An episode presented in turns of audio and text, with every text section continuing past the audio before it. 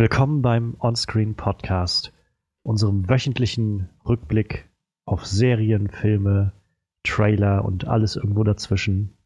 Wie schön, dass noch jemand zuhört. Und nach all den lauten, lauten Wochen, die zurückliegen, wollen wir hier heute etwas ruhiger an die Sache rangehen. Wir haben ein bisschen was Ruhiges an Filmen im Gespräch. Wir haben ein paar News wieder dabei. Wir haben auch unsere Walking Dead Review dabei. Wir sind zu dritt, wie immer. Nämlich habe ich mit dabei Frederik. Hallo. Wir haben Manuel mit an Bord. Ein wunderschön. Und ich bin Johannes Klahn. Und ich werde jetzt einfach mal wieder ein bisschen lauter reden. Ich hoffe, dass das jetzt niemanden schockiert. Aber nachdem die Welt gerade irgendwie einfach verrückt spielt, dachten wir, vielleicht sollten wir alles ein bisschen ruhiger angehen. Heute an, äh, steht nämlich Girl on the Train auf dem Programm und der Film war auch deutlich ruhiger als die Filme, die wir sonst in den letzten Wochen hatten, hatte ich so das Gefühl. Ähm, ja, um nochmal kurz zusammenzufassen, wie das hier läuft. Wir haben ein paar Kategorien. Für alle, die jetzt so das erste Mal zuhören, ähm, wir fangen gleich an mit unseren Highlights der Woche. Drei News, die in den letzten sieben Tagen passiert sind. Wir werden kurz unsere Meinung dazu äußern. Danach unsere Walking Dead Review von unserem Talking Head on Walking Dead Frederik. Ähm, heute sogar zweimal das Flashlight. Ähm, wir werden kurz ein paar Filme vorstellen, die passiert sind, ähm, die wir uns angeguckt haben in den letzten Tagen und die nicht alle von uns gesehen haben. Einfach damit, naja, ein bisschen was rausgegeben wird zu diesem Film. Vielleicht ein bisschen Werbung, vielleicht auch mehr sowas wie ein Warnhinweis. Mal schauen.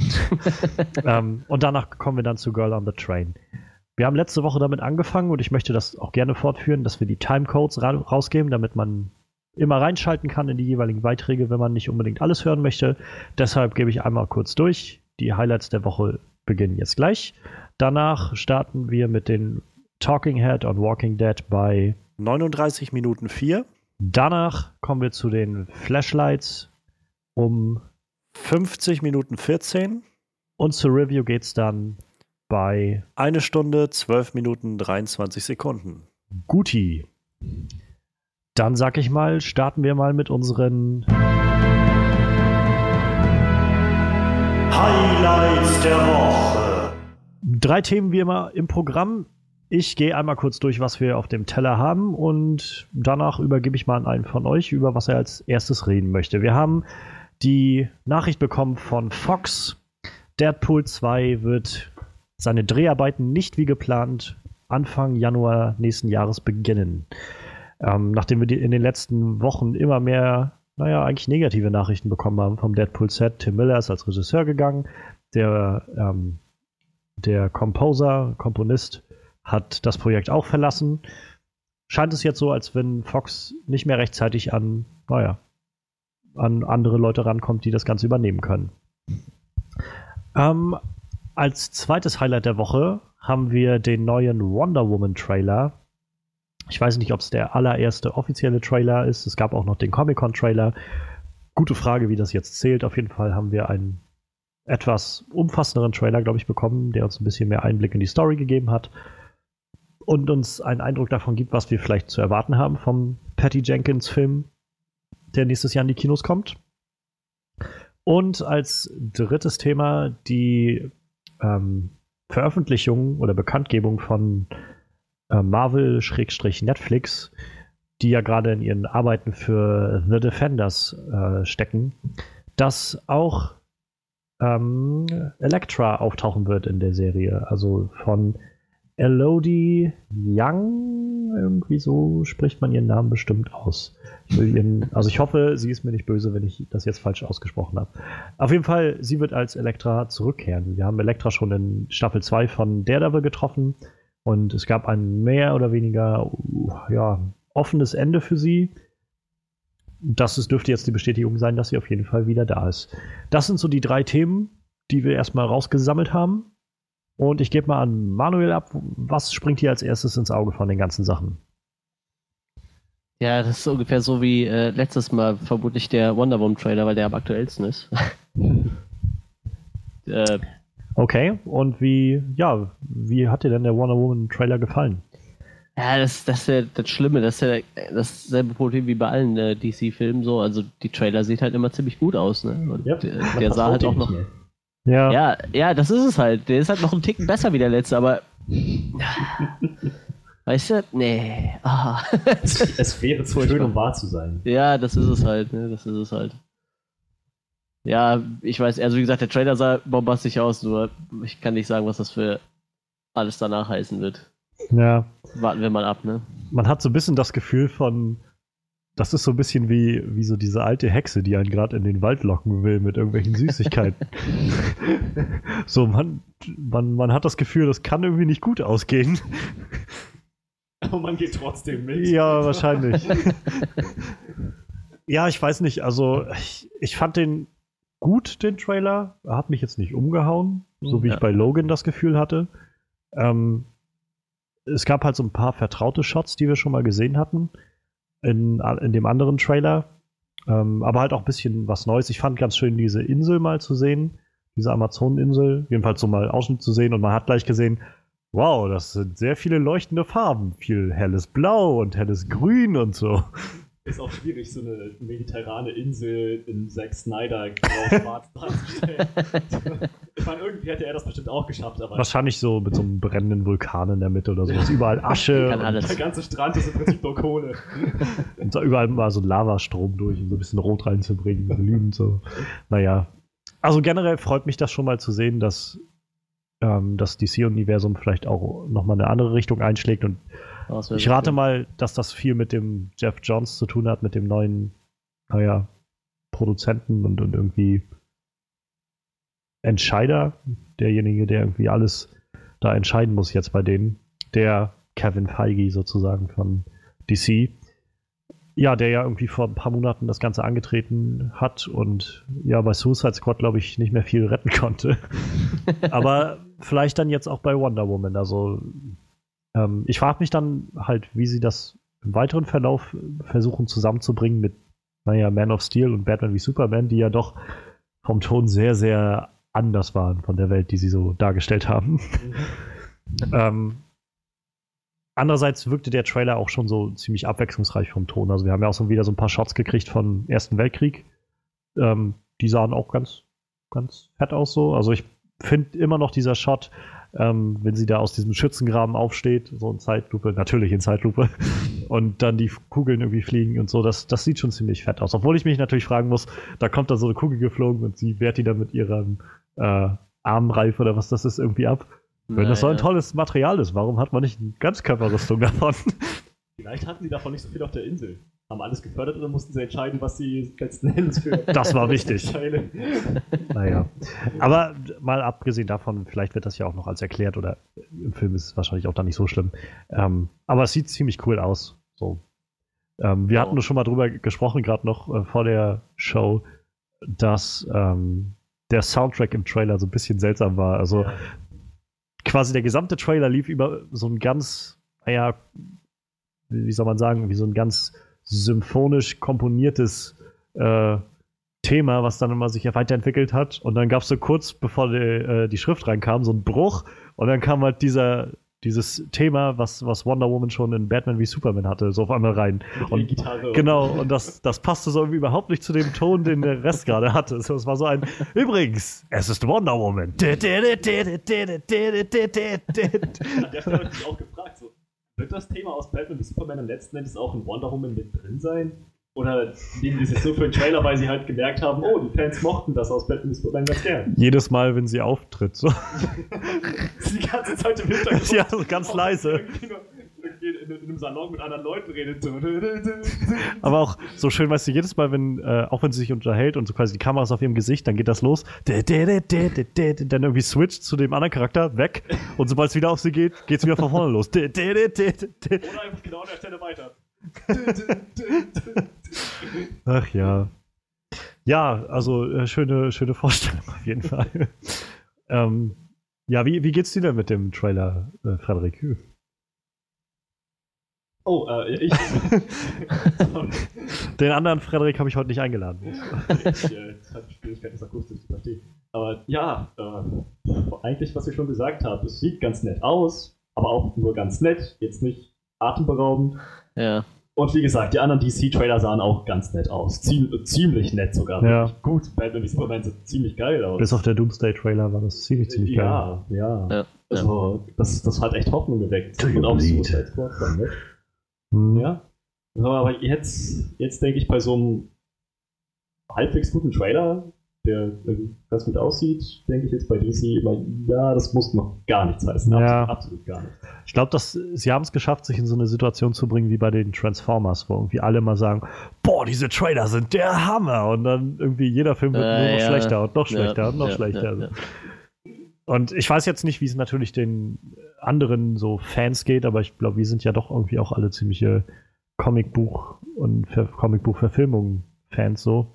Und wir haben uns, glaube ich, einfach die Hände verbrannt so, an DC. Also mit Suicide Squad war dann wirklich so ein, naja, so ein Nimbus irgendwie gebrochen. Man hat irgendwie, also ich für meinen Teil habe Hoffnung aufgegeben, so Ja. wirklich. Ja. Und ich Ja. traue mich auch nicht jetzt da viel Hoffnung reinzusetzen. Ich hoffe, also ja, ich, ich würde gerne hoffen, dass das alles gut wird.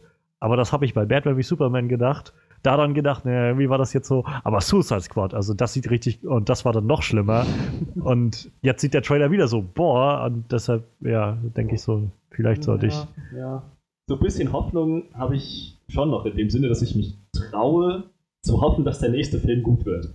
So, das, das Also ich lasse mir die Möglichkeit auf, dass er vielleicht gut wird, aber ich, ich will mich gerade nicht auf den Gedanken einstellen, dass ich das so wirklich, naja, in Betracht ziehe. So. Ich wünsche es DC halt sehr. Ja, natürlich. Also, sollen die das schaffen. das brauchen sie halt auch endlich. Ich bin, ich habe mal drüber nachgedacht in den letzten Tagen. Eigentlich, um mit Marvel auch von der Zeit her mithalten zu können, dass die diese Superhero-Bubble, die jetzt so entstanden ist, nicht am Ende vielleicht doch noch verpassen.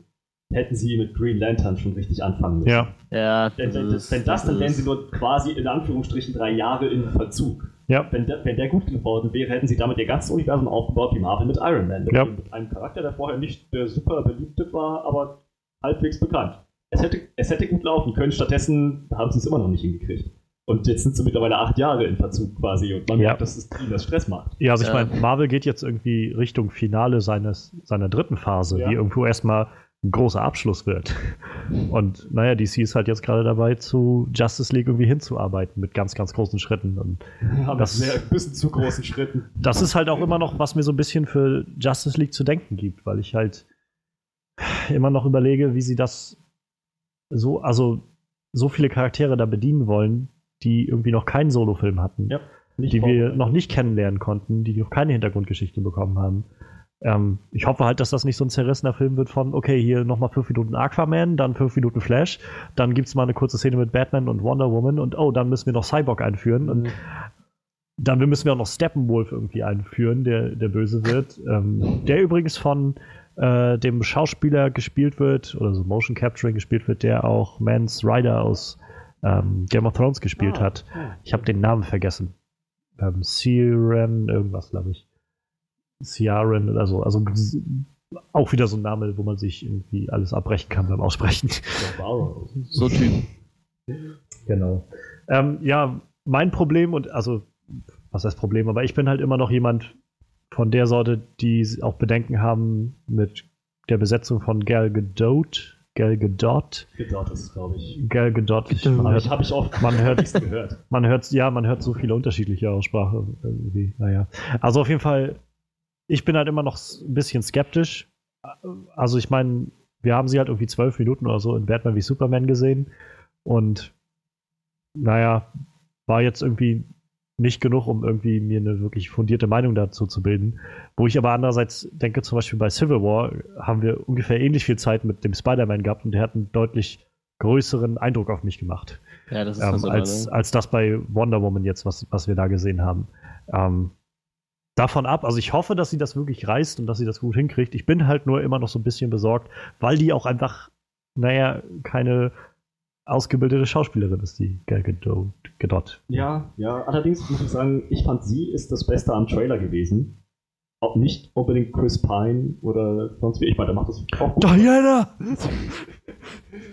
Äh, aber naja, ich, ich weiß nicht. Also für mich überzeugt sie als Wonder Woman. Ich fand sie in. Klar, wir haben nicht viel gesehen in Batman Superman. Es war ein kurzes Zeitfenster. Aber ich fand, was sie gemacht hat, ziemlich, ziemlich gut. jetzt auch im, im, Trailer, den sie gesehen haben, also sowohl im Just, Just, uh, Justice League Teaser als auch jetzt in ihrem Wonder Woman hm. Teaser und im Trailer letzten Endes. Ich finde, sie passt zu der Rolle und sie ist nicht untalentiert. Vielleicht hängt es auch einfach ganz viel mit dem Regisseur zusammen. Wir werden es ja sehen. Also Patty Jenkins, vielleicht hat die nochmal einen ganz anderen Zugang zu ihr und zu den anderen äh, Schauspielern, die da sind und kann sie vielleicht auch nochmal ganz neu pushen. Also ich persönlich glaube nur, dass das so generell Schauspiel ist, glaube ich, nichts, was einfach so vom Himmel fällt. Nee, die wenigsten Leute können das, glaube ich, einfach aus dem Stand. Und selbst wenn sie wirklich sehr, sehr talentiert ist, macht sie halt erst seit ein paar Jahren ein paar Filme und alles waren eigentlich sehr kleine Rollen, was sie bisher hatte. Ähm, das wird, glaube ich, der erste wirklich große Film, den sie halt auf ihren Schultern tragen muss. Naja, und das wird halt interessant. Hoffentlich. Also ich, ich was, was, sie angeht, habe ich eigentlich äh, keinen größeren Ich kann mir halt gut vorstellen, dass sie halt gerade Chris Pine da mit drin haben, um halt dem Ganzen noch ein Standbein zu geben. Was, also jemand, der das so ein bisschen mit auf sich tragen kann, so dieses Gewicht des Films, diesen Blockbuster. Ja, bloß der wird ja dann in, zu, zu Zeiten der Justice League auch nicht mehr da sein, ja. Das wird. Ach ja, ja, stimmt. Ja, das Problem hat man jetzt immer. Stimmt. Die Charaktere, die drin vorkommen, werden nachher nicht mehr zu sehen sein. Danke, Erster naja. Weltkrieg. Warum muss das auch der Erste Weltkrieg sein? Das ist doch das größte Problem. Ja. Dem ganzen Ding. Hätte nicht sein müssen, aber meinetwegen. Ich will schon wissen, was ich damit machen will. Ist vielleicht gerade einfach so wieder so, so in oder so. Vor 100 Jahren gerade, also vor 100 Jahren lief das gerade. Wieder modernen Weltkrieg. So. Wir wollten doch nicht politisch werden. Nee, aber ich meine ich mein nur auch gerade mit dem äh, Battlefield One, was jetzt rauskam, hm, war ja auch Erster Weltkriegsthema und so. Da gab es doch jetzt, vor kurzem hatten die doch gerade so ein Fauxpas, wo sie über Twitter oder sowas diesen Hashtag gestartet hatten, sowas wie Just World War One Things oder sowas und sich halt so ein paar Veteranenverbände und sowas dann gemeldet haben. Das ist so ein bisschen naja, sie fordert da, ihr fordert da Leute auf, irgendwie Bilder oder so Screenshots aus ihren Games zu posten und dann mit dem Hashtag Just World War One Things oder sowas. Ist vielleicht ein bisschen, naja, mindert, mindert vielleicht ein bisschen die Leute, die da gestorben sind, alle so. Ja. Dezent. Vielleicht haben sie auch einfach alle ein Bild von Chris Pine oder sowas geschickt. Wer weiß. Aber ja, neuer Wonder Woman Trailer und wir können den Film dann am 5. 15. Juni 2017 nächstes Jahr so erwarten. Mitten im Sommer, mitten in der Blockbuster-Saison. Ich hätte ihn gerne ein bisschen früher, aber damit es mal kriegen kann. Ja, ich bin gespannt, weil das jetzt so mitten im Sommer ist, was der für Konkurrenz haben wird. Also da wird, glaube ich, noch so einiges irgendwie in dem Zeitraum auch liegen. Also an großen Filmen, so was noch. Ich weiß gerade nicht, was noch so alles kommt, aber das ist ja eigentlich immer so mitten im Sommer die Blockbuster-Saison. Vielleicht auch nicht der beste Zeitraum, damit, äh, damit Warner da unglaublich viel Geld mit rauszieht. Werden wir sehen. Ähm, machen wir mal weiter. Ich gehe mal äh, zum nächsten Thema über, wenn ihr nichts, äh, nichts dagegen habt. Und zwar das Deadpool 2 Thema. So langsam, so langsam werde ich besorgt um den Film, muss ich sagen. Also, ich kann verstehen, dass sie halt den Dreh erstmal verschieben und an sich ist das halt auch eine gute Sache, dass sie halt sagen, wir stürzen uns jetzt nicht da rein und so und nehmen irgendwie Händering den nächstbesten Regisseur, den wir finden und den nächstbesten Musiker und so. Aber so insgesamt weiß ich nicht, was ich davon halten soll. Also, das ist so, erst springt der Regisseur ab, dann springt der, äh, der Komponist ab und irgendwie scheinen die gerade alle so ein bisschen Probleme zu haben, also Fox Probleme zu haben, das Ganze wieder zu fassen. Ich kann mir halt vorstellen, dass Fox ordentlich Druck macht, weil die halt wissen, das bringt unglaublich viel Geld. Also so viel Geld haben sie, glaube ich, von den wenigsten X-Men-Filmen, also von keinem anderen X-Men Men-Film bekommen. Diese Sachen halt, wo ich so denke, ich hoffe halt, dass sie jetzt nichts überstürzen, dass sie halt jetzt dem Film dann gegebenenfalls auch einfach seine Zeit geben. Mhm. Ähm, und dann, ja, mal schauen. Also, gerade wenn ich jetzt, wie vorhin schon mal erwähnt, wenn jetzt so die Meldung kam, dass sie auch schon über Deadpool 3 nachdenken und irgendwie X-Force mit einführen und so. Und das ist erstmal alles cool. Aber bitte überstürzt doch nichts. Ja, genau. Mach doch erstmal eins nach dem anderen. Und ich meine, das war doch auch, also für mich halt ein schöner Teil an dem, äh, an dem ersten Film, an Deadpool, halt, dass das alles, naja, es gab so ein paar kleine Hinweise auf das andere X-Men-Universum, aber auch nur so spielerisch irgendwie. Der Rest war halt einfach, das ist halt unser Film gerade. Und wir versuchen hier jetzt nicht, naja, irgendwie so ein Avengers Ding daraus zu machen und irgendwie tausend andere X-Men-Leute dann noch mit einzuführen, damit wir irgendwie tausend Filme vorbereiten, sondern wir wollen einfach nur unseren Film hier erzählen. Und ich würde hoffen, also ich hoffe einfach mal, dass sie halt nichts, nichts überstürzen. Andererseits wird Deadpool jetzt wahrscheinlich ihr neues Zugpferd werden für alles, was sie so machen in ihrem Universum. Wenn sie Ja. ihr Universum dann wirklich jetzt rebooten oder resetten oder sowas, ähm, dann kann ich mir gut vorstellen, dass sie jetzt sagen, so wie wir Wolverine irgendwie als Zugpferd für, den, für unser letztes Universum hatten, wird das jetzt wahrscheinlich dann Deadpool werden. Ja, das kann ich mir überhaupt nicht vorstellen, muss ich sagen. Mein Deadpool ist so, so ungeeignet dafür. Er ist, er ist, Definitiv. Er ist ein Clown. Ich meine, er ist wirklich, wirklich lustig und manchmal sogar witzig. Das ist doch wieder bei dieser Debatte, aber er ist. Ich, ich glaube nicht, dass er. Ich, ich sehe ihn nicht als Charakter, der so eine zentrale, tragende Rolle spielt, dass er so ein Universum mit hinter sich nachziehen kann. Er kümmert sich eigentlich nur um seinen eigenen Kram und der Rest ist ihm ziemlich egal. Ja, das, das Einzige, was ich Bei nur. Wolverine anders. Ja, ne, das Einzige, was ich halt sehe, ist so, das Ding hat mehr eingespielt als jeder andere X-Men-Film. Und Fox wird sich denken, hm, die Leute mögen Deadpool. Wir sollten Deadpool möglichst überall mit reinpacken. Ja, na toll. Das heißt, wir bekommen demnächst ernste X-Men-Filme mit neuen Charakteren und einem Deadpool, der nichts ernst nimmt und alles immer nur durch Kakao zieht. Das, das, das wird ja richtig herrlich.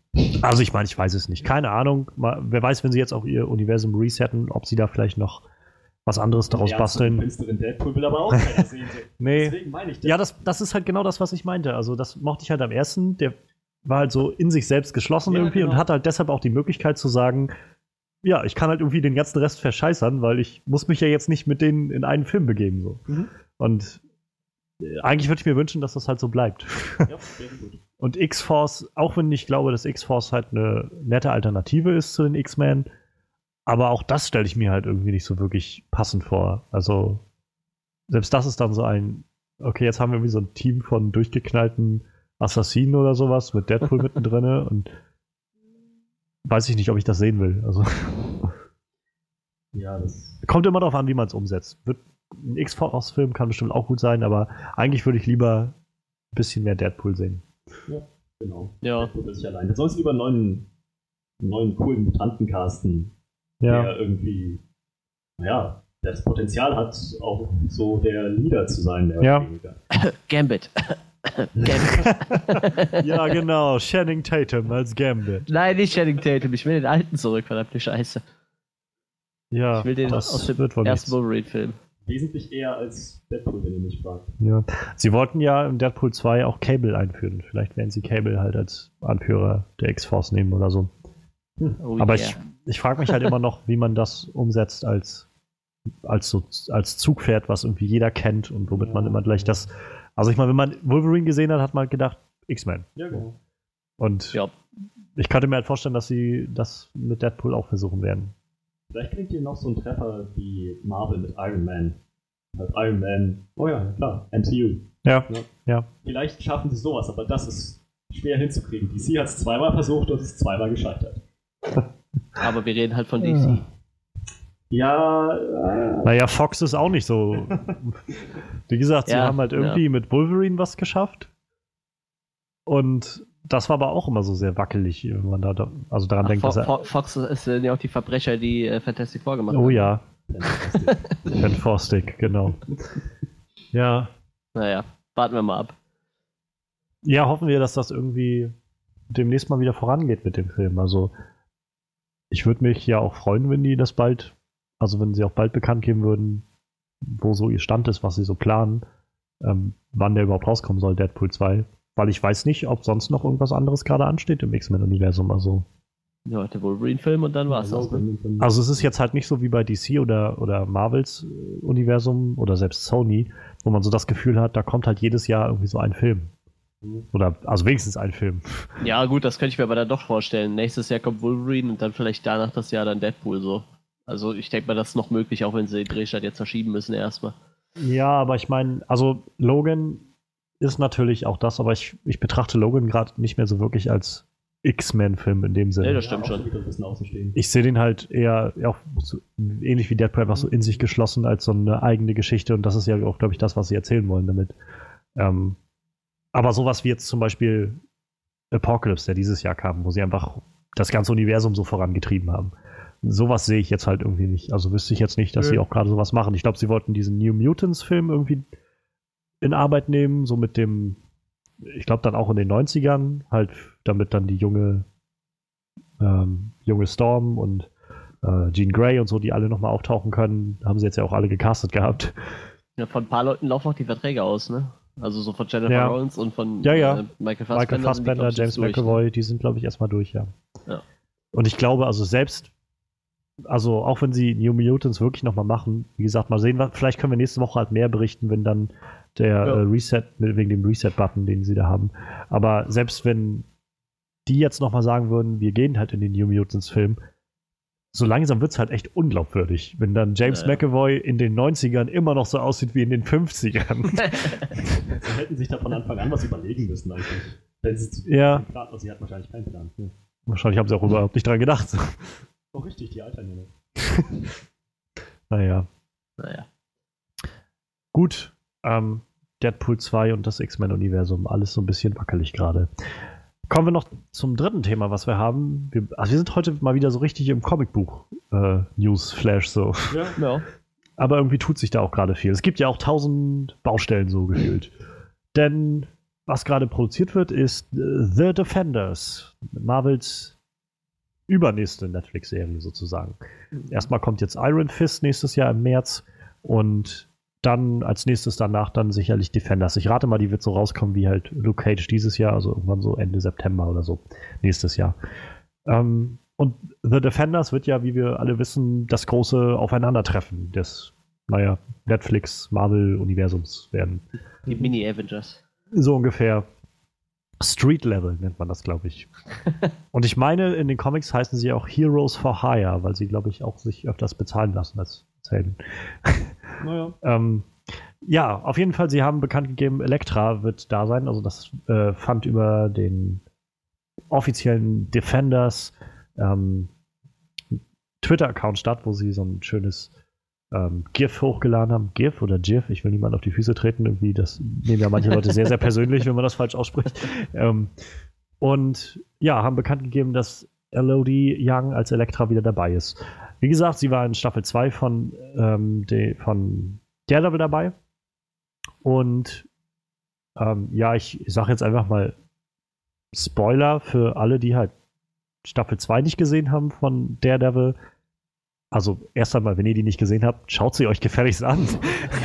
dieses, dieses, also ich fand Staffel 1 ziemlich geil und Staffel 2 hat nochmal ungefähr zwei Gänge draufgelegt, so ungefähr. Allein schon durch Frank Castle, aber äh, andere Geschichte. Auf jeden Fall, Elektra taucht ab der zweiten Hälfte der Staffel mit auf. Und am Ende der Staffel ist sie, ähm, wird sie so ein bisschen, naja, ich werde jetzt nicht sagen rausgeschrieben, aber es wird der Eindruck erweckt, dass ihre Geschichte erstmal vorbei ist. Ja. Mehr oder weniger. Und naja, wir haben jetzt ja mehr oder weniger die Bestätigung, dass sie doch wiederkehrt. Ähm, ja, was, wie findet ihr das? Ganz gut. Ich meine, ich mochte sie. Und so. Ja.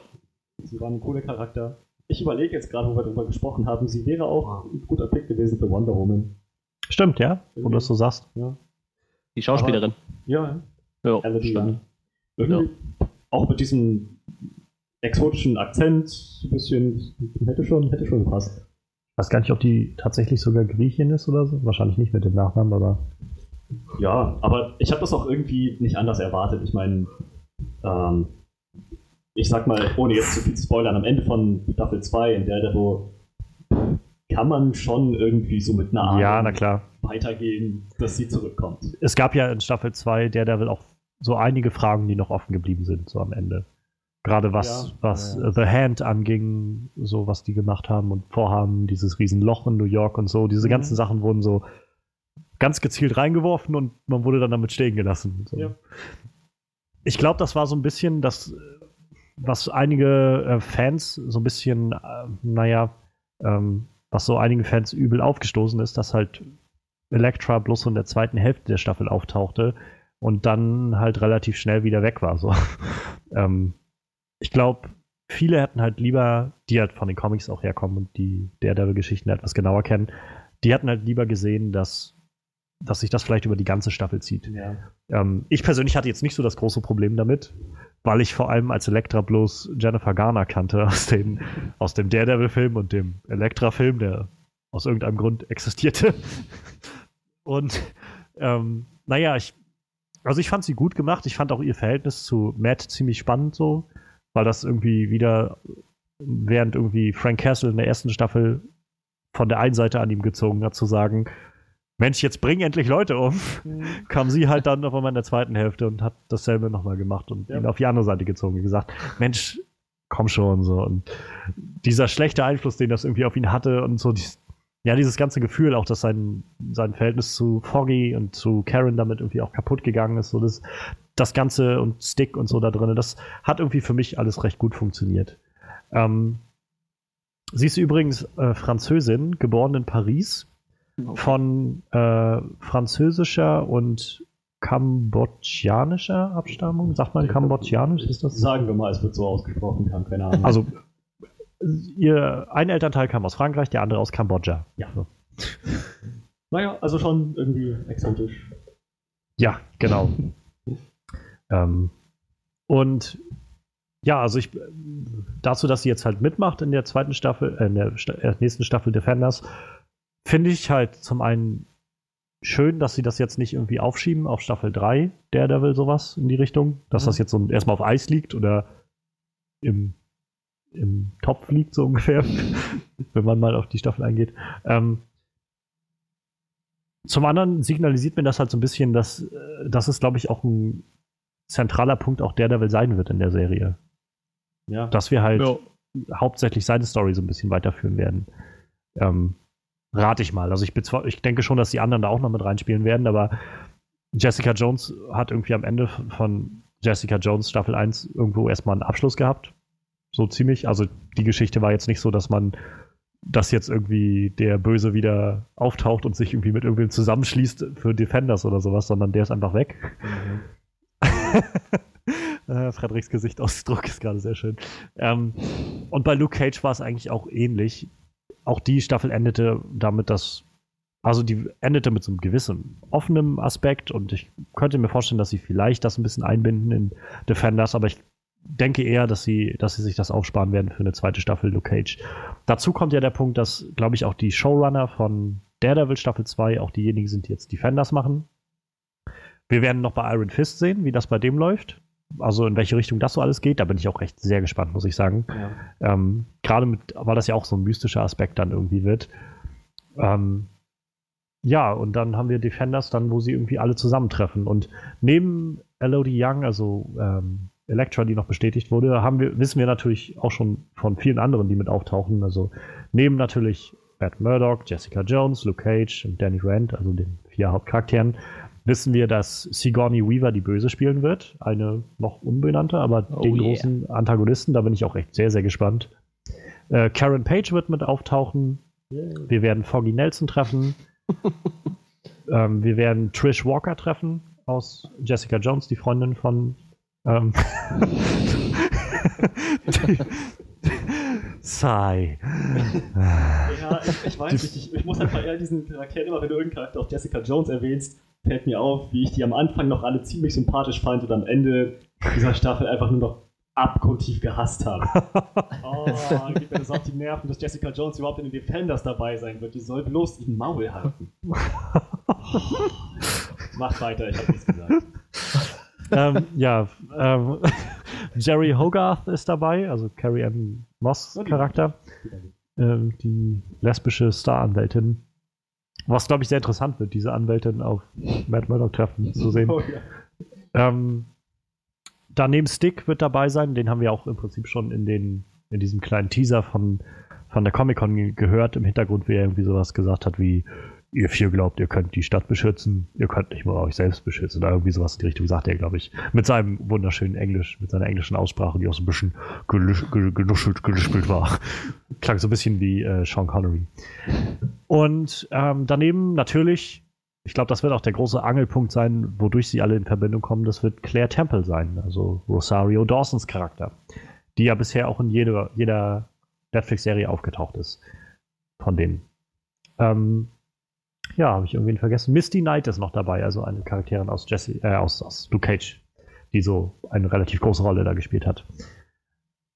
Ja, also man merkt irgendwie, das Raster ist irgendwie ziemlich voll für Defenders. Und ich muss sagen, bei, bei den ganzen Namen, ich bin echt gespannt, die alle miteinander irgendwie interagieren zu sehen. Oh ja. Nicht nur, die, nicht nur die Helden, sondern auch so halt diese ganzen, ich, ich sag mal in Anführungszeichen, Sidekicks, Mhm. die sich dann so treffen. Also ich würde bin echt gespannt, wenn, wenn, weiß ich, Foggy auf Trish trifft oder sowas.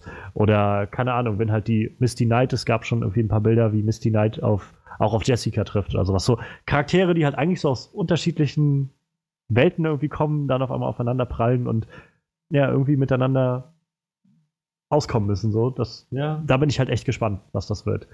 Ähm, generell rechne ich auch damit, dass es recht brutal werden wird, alles. so wie ich das Ach, bisher gesehen habe. Und halt sehr düster. Also natürlich wird es wahrscheinlich nicht so laufen, dass sie irgendwie erstmal so äh, Avengers-mäßig erstmal Shawarma essen gehen oder so. Sondern wer weiß, erstmal sich alle auf die Mütze geben. Ähm, ja, jetzt habe ich erstmal ganz, ganz viel irgendwie zu, dazu gesagt. Wie sieht's denn bei dir aus, Manuel? Ähm, bist du denn irgendwie froh, dass Elektra wiederkommt und äh, so generell auf Defenders schon gespannt?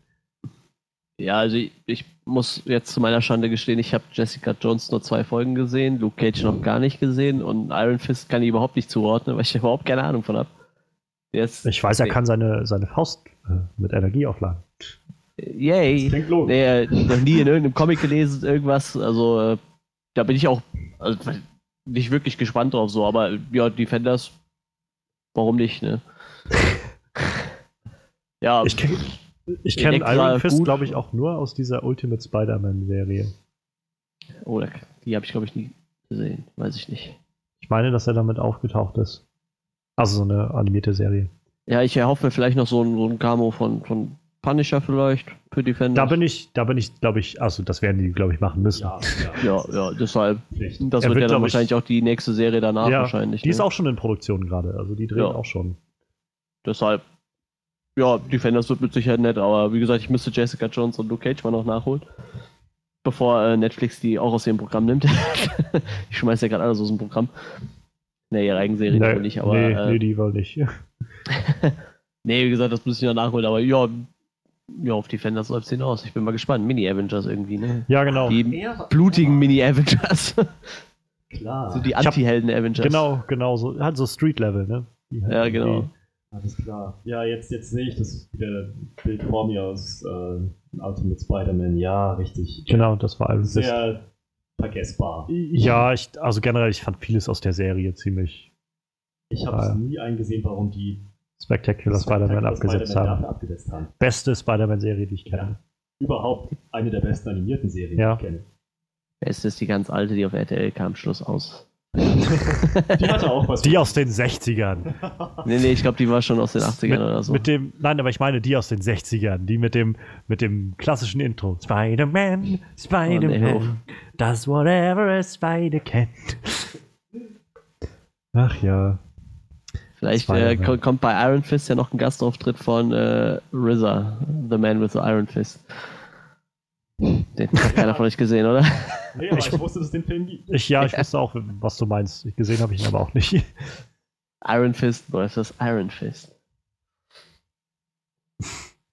Schauen wir mal. Ja, also das Netflix-Universum wächst weiter und wir haben ja, nächstes Jahr ganz schön was zu erwarten, glaube ich.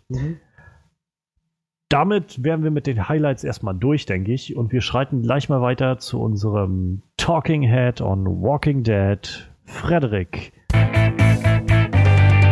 Staffel 7, Folge 3 lief jetzt an. The Cell? Korrekt. Ein sehr, sehr interessantes kleines Wortspiel mit dem Titel der zweiten Folge, The Well. Ich weiß nicht, ob das beabsichtigt war oder ob es irgendwann in letzter Sekunde eingefallen ist. Vielleicht ist die Folge auch mal einfach Prison oder so. Oder so, hey, Moment mal, Moment das können wir doch rein. äh, ich meine, es ist. Ja, ich steige einfach direkt ein. Ich fand die Folge echt gut. Also wirklich, wirklich gut. Ich habe letzte Woche ja viel erzählt darüber, dass die zweite Folge mit dem Ezekiel und so weiter sich wie ein Filler angefühlt hat, in dem sehr wenig passiert und das, was passiert, streckt sich über einen ziemlich langen Zeitraum, was nicht gerechtfertigt ist, meiner Meinung nach. Das war langweilig. Ist nicht, nicht furchtbar, aber schon ein bisschen. ah, bisschen. Dafür fand ich die Woche genau, dass sie alles richtig gemacht haben. Im Prinzip haben sie in der zweiten Folge ja versucht, so ein bisschen Charakterentwicklung reinzubringen, aber viel zu wenig, auf viel zu viel Zeit. Und jetzt in der dritten Folge haben sie Charakterentwicklung reingebracht, genau richtig, genau im richtigen Maße. Die Folge dreht sich um die Saviors, um Daryl, wie er sich, wie er jetzt von den Saviors behandelt wird, wie seine Geschichte so weitergeht, nachdem er wieder verladen wurde. Und ja, also es ist wirklich sehr interessant gemacht. Das meiste spielt aus seiner Perspektive. Ähm, wir bekommen ein paar Charaktere zu sehen, von denen wir ja, nicht mehr sehen möchten. So Dwight ist dabei, Negan ist dabei. Die, inter die interagieren wieder ein bisschen mehr. Man sieht, was so ihre Motive sind, was ihre Philosophie ist, wie die auch untereinander umgehen. Es ist einfach, es gibt mehr Einblick in die Charaktere, die uns sowieso interessieren. Und nicht unbedingt Carol und Morgan, die zwar auch irgendwie da sind, aber jetzt nicht unbedingt Zentrum des Fokus. Ja, genau. Also die Folge hat einen ziemlich guten Spannungsbogen, ähm, hat sogar irgendwie eine gewisse Auflösung. Und man könnte das Ende als Cliffhanger bezeichnen, aber nicht als ungerechtfertigten, sondern einfach, dass man jetzt denkt, wow, das, so wie die Situation jetzt aufgelöst wurde, muss da noch ein Nachspiel geben. Und daher auch da ziemlich, ziemlich gut gemacht. Ja, also insgesamt war eine super Folge. Keine, bei der jetzt extrem viel passiert ist, aber bei, bei der eben genau richtig viel passiert ist. Hm. So im, im, genau richtigen Maße. Hm. Wenn es so weitergeht, so würde ich mir das eigentlich wünschen, dass sie Folgen haben, bei denen, naja, bei denen es richtig abgeht, bei denen das Drama so allen Grenzen sprengt, alle Vorstellungskraft. Und dass sie dann eben Folgen haben, bei denen weniger passiert, aber auch nicht nichts. Sondern ja. eben halt schon etwas, dass man sagt, ja, wow, gut, sehr gut. Nächste Woche wieder. Mal gucken, was da passiert. Genauso war es jetzt im Prinzip. Wenn sie das, ich, ich versuche jetzt mal die zweite Folge irgendwie als Ausnahme zu betrachten, dass, sich, dass da irgendjemand vielleicht ausgerutscht ist und wieder einen Fehler kreiert hat. Ich hoffe mal, es bleibt jetzt bei extrem guten und guten Folgen. Hoffe ich. Ähm, wenn ich das richtig verstanden habe, also stehen im Zentrum der Episode halt auch nur wieder zwei, drei Charaktere. So. Also das absolute, das absolute Zentrum bilden Daryl und Dwight. Um die beiden geht es hm. hauptsächlich. Und nur so ein paar andere Charaktere. Negan macht einen Auftritt und. Aber es ist nicht so, dass man jetzt äh, eine große Portion Rick und Carl irgendwo da mit reinbekommt. also die Gruppe, die letzten Endes da ähm, ach Mann, wie sage ich das immer spoilerfrei? ah, die Gruppe, die letzten Endes da sitzen gelassen wurde auf dieser Waldlichtung äh, und dann wieder mit dem Truck nach Hause hm. fahren musste, von der haben wir jetzt nichts weiter zu sehen bekommen. Aber ich denke, es wird dann spätestens nächste Episode der Fall sein. Wenn nicht, dann ja, werde ich auch darauf verweinen. Wie viele Folgen hat eine Staffel? 16. Also bisschen mehr als so dieses typische Miniseries-Modell, aber keine vollwertige, so 22, 23 Folgen starke Crime-Serie. Ich kann mich nämlich echt nicht erinnern. Ich, ich glaube, ich hatte eine Staffel mit 18 Folgen, also hatte 16. Vielleicht kann das einer von euch beiden mal eben nachschauen. Ich ja, weiß es nicht. Moment. Irgendeine Staffel hatte garantiert auch über 20 Folgen. Oder vielleicht quasse ich jetzt einfach total Müll und weiß eigentlich gar nicht, wovon ich rede. Ich habe eben nicht drauf geachtet, ich habe die Folgen nicht gezählt. Ich weiß, dass die Staffeln schon länger waren als ja. das Miniseries-Format. So, Staffel 1, 6, 13, 16, ja. 16, 16, 16. 16, 16. Okay, 16. Ja, gut, war ich am Anfang richtig. Keine einzige Staffel mit mehr als 20 Folgen. Habe ich mir das ausgedacht. Dann war das wahrscheinlich Lost. Ja, möglich. Bei Lost hat es stark geschwankt. ja, Lost war ein Thema für ein anderes Mal. Geile Serie. Aber ja, Walking Dead kann so weitergehen. Ich meine, wenn, wenn die die 16 Folgen irgendwie ausfüllen, ohne im wahrsten Sinne des Wortes Fehler zu haben, dann ist es auch in Ordnung. Ja, vielleicht ist das jetzt ja ihre Strategie, irgendwie vielleicht alles mit etwas weniger Tempo anzugehen. Und halt mal eher eine Folge zentrieren auf den Charakter, Folge zentrieren auf den Charakter so. Ja, das ist eine gute Strategie. Wer weiß, also kann ich nicht beurteilen, aber ist vielleicht mal was anderes als das, was sie bisher gemacht haben. Wie schön, dass heute alles wieder passt in dem Podcast, ne? Heute hat jeder hat irgendwas zu erzählen. Ja. Zwei Flashlights, eine Walking Dead Episode. Das ist total super. Jetzt hätten wir uns abgesprochen. Wir sprechen uns nämlich nie ab. Nie. Ist ja nicht so, dass das so wäre. Wir laufen zufällig einfach vor der Tür hier immer zusammen und dann kommt einfach irgendwas auf. Ach, den Film hast du auch gesehen. Ja, krass, ich auch. Ach ja. Nee, aber das ist doch schon mal, also schön zu hören, dass Walking Dead dann vielleicht eine hm, qualitativ andere Richtung eingeht, als sie es in manch anderen Staffeln vielleicht getan hat. Fingers crossed. Damit, ähm, ja, erstmal Dankeschön an unseren Talking Head on Walking Dead. Nächste Woche wieder mehr von der vierten Folge dann. Ich meine sogar gelesen zu haben, dass die wieder Überlänge haben soll. Irgendwie 85 Minuten ja, oder sowas. kriegt wieder Überlänge. Das habe ich auch gelesen, ja. Das kann entweder sehr gut oder sehr schlecht sein. 85 Minuten, wie bauen wir am besten Tomaten an, um Vegan zu Aber nee, Mach ich das nicht so schlecht, so Mann. wird, Nein, Quatsch. Ich, ich bin Fan der Serie und ich finde, die verdient es auch, so viele Zuschauer zu haben. Aber ich, Ich glaube, sie ist wieder etwas abgebrochen jetzt auch mit der letzten Folge. Also, es ist immer noch die stärkste Serie äh, ABC, Ja, aber sie haben wieder Minus gemacht im Vergleich zu Vorwochen. Ja, ja. Willst du es wissen? Vorher waren es 12,46 Millionen, jetzt sind es noch 11,72. Naja, ich meine, komm, das ist verkraftbar und ich finde dafür, dass erst die dritte Folge angelaufen ist und die Leute noch die Staffel bewerten müssen, überhaupt was sie davon halten, kann man Ja, das. ich finde es krass, das ist bis jetzt, äh, also die Episode ist tatsächlich schlechter als jede von der sechsten Staffel. Was? Ja. Schlechter bewertet? Nee, das, also, nee, nicht schlechter bewertet, sch- äh, wenig, am wenigsten ein- Leute gesehen das, halt. Ne? das meine ich halt einfach nur. Die Einschaltquoten gehen halt momentan zurück und das Ja. haben sie halt sonst nie so gehabt. Gut, das kann ich nachvollziehen. Vielleicht muss ich die Serie auch erstmal wieder beweisen und behaupten, zeigen, dass sie Qualität abliefern kann. Und dann wird es vielleicht ab dem, ab dem Mid-Season Hm. bisschen besser. ja. Ich kann es nur hoffen. Ich meine, was, wenn die es jetzt wirklich richtig falsch angehen und nichts ändern im Vergleich zu den letzten Staffeln, dann kann ich verstehen, dass die Zuschauer irgendwann einfach keine Lust mehr haben.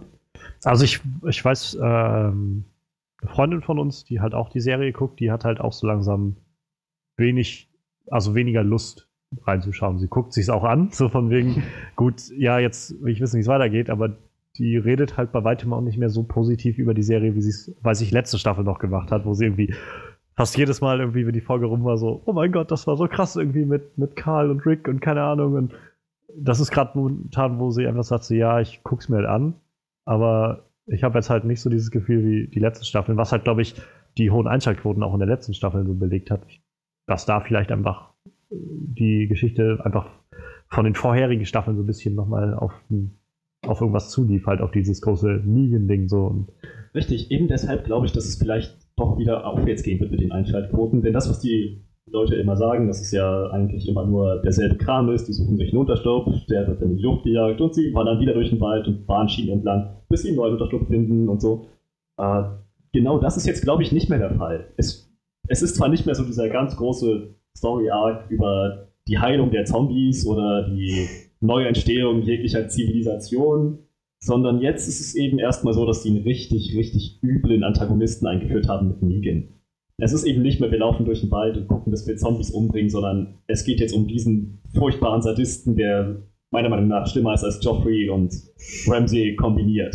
Ich glaube, das kann dem noch so ein bisschen, ja, ja, ja, das, das meine ich ganz ernst. Ich glaube, das kann ihm noch so ein bisschen Aufwind geben, dass die Leute dann denken, es ist eben nicht derselbe Brei wie sonst, sondern hier ist wirklich gerade ordentliches Hm. Drama. Also Ja, nur so zum Vergleich, das ist die schlechteste Episode seit, also die ja mit dem wenigsten niedrigsten Einschaltquote seit Season 4, Episode 7. Ich kann mich jetzt nicht direkt erinnern, was da passiert ist. Ich, weiß es auch nicht. Habe ich Naja, auch wahrscheinlich schon gesehen, aber. dann ist ja quasi über 5 und 6 halt einfach viel immer dazu gekommen. Und vielleicht Ja.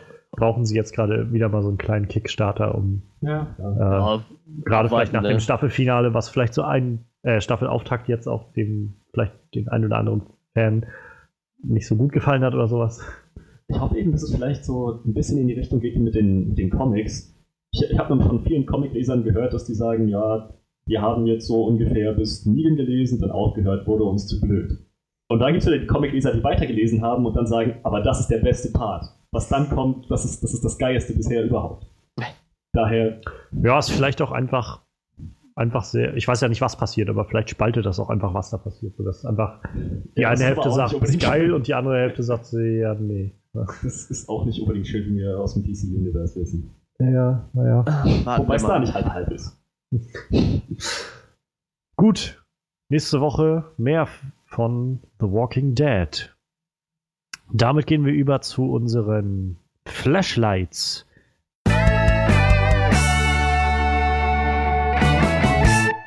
Das ist unsere Rubrik, die nicht jede Woche auftaucht, sondern immer nur dann, wenn jemand von uns mal so einen Kinofilm gese äh, gesehen hat, den wir nicht unbedingt besprechen wollten hier in unserer Review.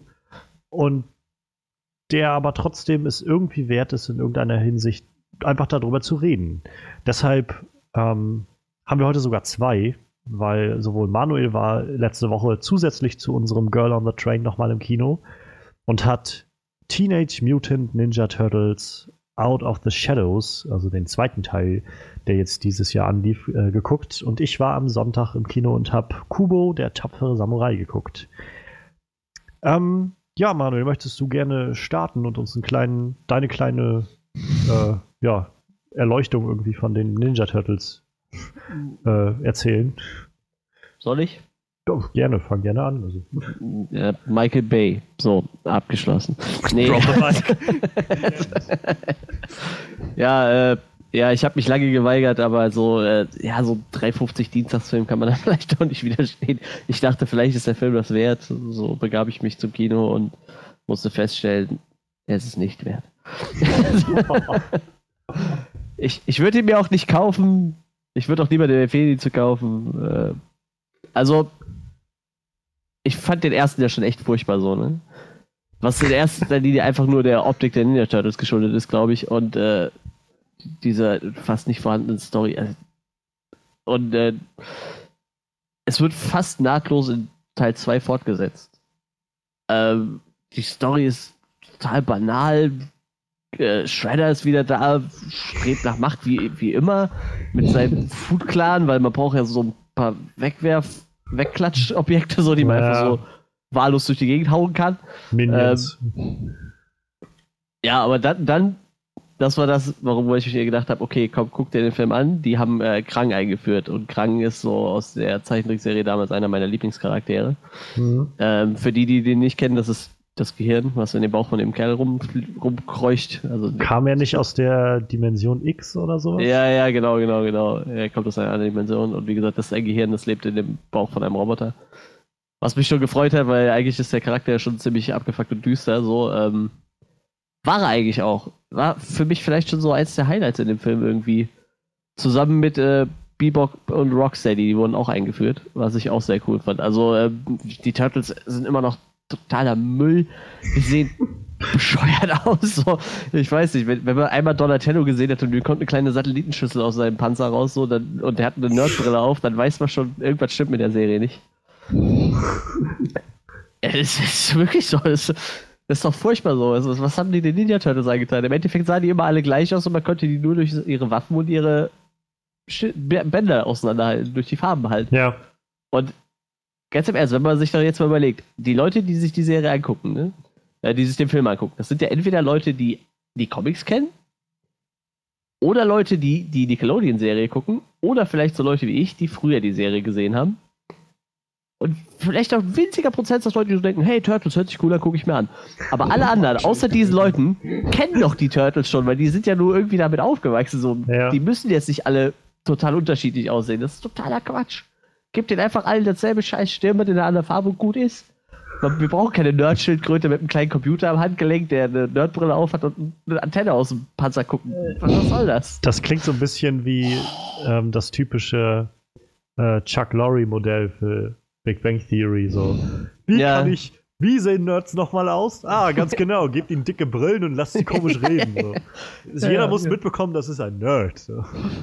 Ja, also wie gesagt, zu- zur Story brauchen wir nicht viel erzählen. Äh, Sh- Shredder ist wieder da und äh, der verbündet sich halt mit Krang und Krang hat halt äh, hat's halt auf Uso abgesehen. Uso ist das, was auch die Turtles hat damals Ja. lassen. Und kennt man vielleicht noch aus den alten Filmen und äh, natürlich um das, zu, um das zu testen, heißt halt, ja, wir brauchen noch Fußvolk und dann holen sie sich halt äh, Bebop und Rocksteady. Gespielt von äh, dem Wrestler Sheamus, falls ihr jemand kennt. Ja, und den ja. anderen Kerl kannte ich nicht. Seamus hatte doch früher immer diesen kleinen Hornswoggle dabei, oder? Ja, ganz genau, genau. Ein irischen Kobold oder sein Mhm. irgendwie so. Leprechaun. Ja, ist ja Ehre, genau. Ja, ja, ja. Ganz genau, der ist das. Und äh, ja, der natürlich, der, der mit dem roten Iro verkörpert natürlich nicht äh, den mit dem Iro. Ich weiß gerade nicht mehr, wer wer ist. Rock, war Rocksteady, der mit dem Iro? Nee, ist egal, ich hab's schon Das eine war ein, war ein Wildschwein. Schwarze das Schwein andere und war- genau, Nashorn. Ja, ich Nashorn, krieg die Namen gerade nicht zusammen. Die werden halt auch meistens zusammen erwähnt, deshalb. Ja, äh, die, die bringen, also die und Krang, die springen so den meisten Spaß noch in den Film so. Krang ist halt echt ziemlich böse, sieht auch total widerlich aus irgendwie so. Und äh, ja, Bob, Bebop und Rocksteady machen halt die ganze Zeit nur Blödsinn. Die, machen, die bringen auch die ganze Zeit so ein Pipi-Kacke-Humor rein, aber es passt halt auch irgendwie so. Pupsen sich in die Hand und schmeißen sich das ins Gesicht und so Mist halt. So, so richtig Blödsinn, den man von so, so, so Straßenassis auch erwartet halt, ne? Wenn ich, äh, wenn ich das mal kurz ähm, ausdrücken darf. Frederik sah gerade aus, als hätte er so, so ein Stück weit Hoffnung in die Menschheit verloren. Das war so, ein- der Kopf fällt, der Kopf fällt runter und es war noch so ein, oh Gott. Ja, aber das Problem ist, weißt du, wenn du keine Hoffnung mehr hast, ja, dann, dann kommt dir sowas gerade recht. So, ja, was, was kann man noch sagen? Mit Megan Fox, ja. Also, die die Frage ist, was wollen die mit diesem Film erreichen, ne? Die Comics sind ja unglaublich düster. Also, die Comics sind wirklich Ja. düster. Schön zu sehen. Aktuell gibt es ein Crossover zwischen den Turtles und Batman, ja. So düster sind die Comics. Also, die können auch gut mit Batman mithalten, so Okay. also entweder suchst du dir die Seite aus, also vielleicht eher ein älteres, erwachseneres Publikum, oder da prangert direkt am Anfang vom Film natürlich ein dickes Nickelodeon-Logo. Du nimmst diese Nickelodeon-Kinderserie und Ja. machst es auf Kinder. Aber du kannst nicht eine halbnackte Megan Fox nehmen und dann trotzdem versuchen, einen Kinderfilm zu machen. Das funktioniert nicht so. Man braucht nicht so eine, so eine.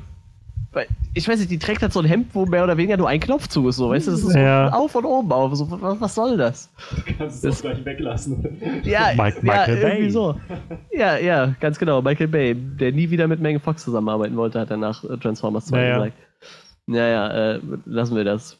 Ja, wie gesagt, dann gibt's in dem Film so, ein- so ein Macho-Gehabe von den Turtles die ganze Zeit so, ja, wieso bist du die ganze Zeit der Anführer? Ich bin viel cooler, ich will der Anführer sein. Das ist schon mal totaler Müll. Äh, das geht einher Ist das damit, nicht irgendwie Thema in jedem Turtles-Film? ja, irgendwie irgendwie immer- schon, aber, Ja, aber dass Raphael ni- und nicht, Michelangelo sich irgendwie die ganze Zeit in den Haaren haben, wer dann jetzt irgendwie der Anführer ist oder so. Ja, das Lustige, das geht aber so weit, dass sie nachher einfach nur noch alleine agieren die ganze Zeit. Das ist halt total dämlich. Also ich fand das richtig furchtbar in dem Film. Aber das, das geht halt darum, dass der Michelangelo, der will halt gerne ab und zu auch mal raus, ne? Meine, die hängen ja nur in der Kanalisation und da gibt's halt, äh, dann ist gerade Mardi Gras oder irgendwas bei denen, so Karneval und der rennt dann halt raus und die Leute sagen, ja, cooles Kostüm und er fällt halt gar nicht auf, so. Wird aber dann irgendwann von seinem Bruder wieder runtergerissen und voll zur Sau gemacht. Und äh, deshalb fangen die da so ein Beef an irgendwie die finden halt, äh, der Donatello findet dann halt auch raus, dass man mit dem Us theoretisch die Turtle auch in Menschen verwandeln könnte. So. Deshalb gibt es da so die ganze Zeit innere. Konflikte innerhalb der Turtles. Auf der anderen Seite gibt es die ganze Zeit einen Konflikt zwischen Krang und Shredder, weil die weil Shredder ist ja schon so ein Alpha-Tier und Krang ist halt noch mehr Alpha-Tier. Das beißt sich halt auch und alles endet irgendwann in einer epischen CGI-Schlacht, die einfach zum Kotzen langweilig war. So, so ein typisches, sinnloses, einfach CGI-Geballer, irgendwie, was keinerlei Wert hat, wenn man es guckt. Ja, ja, so, so in etwa, genau, genau. Auch total unspektakulär irgendwie. Also so alles drumrum sah total cool aus. Der Kampf selber war total lasch, weil ich meine, was willst du von einem fliegenden Gehirn erwarten? Das kämpft halt nicht sonderlich eindrucksvoll. Ja, wie gesagt, äh, Super.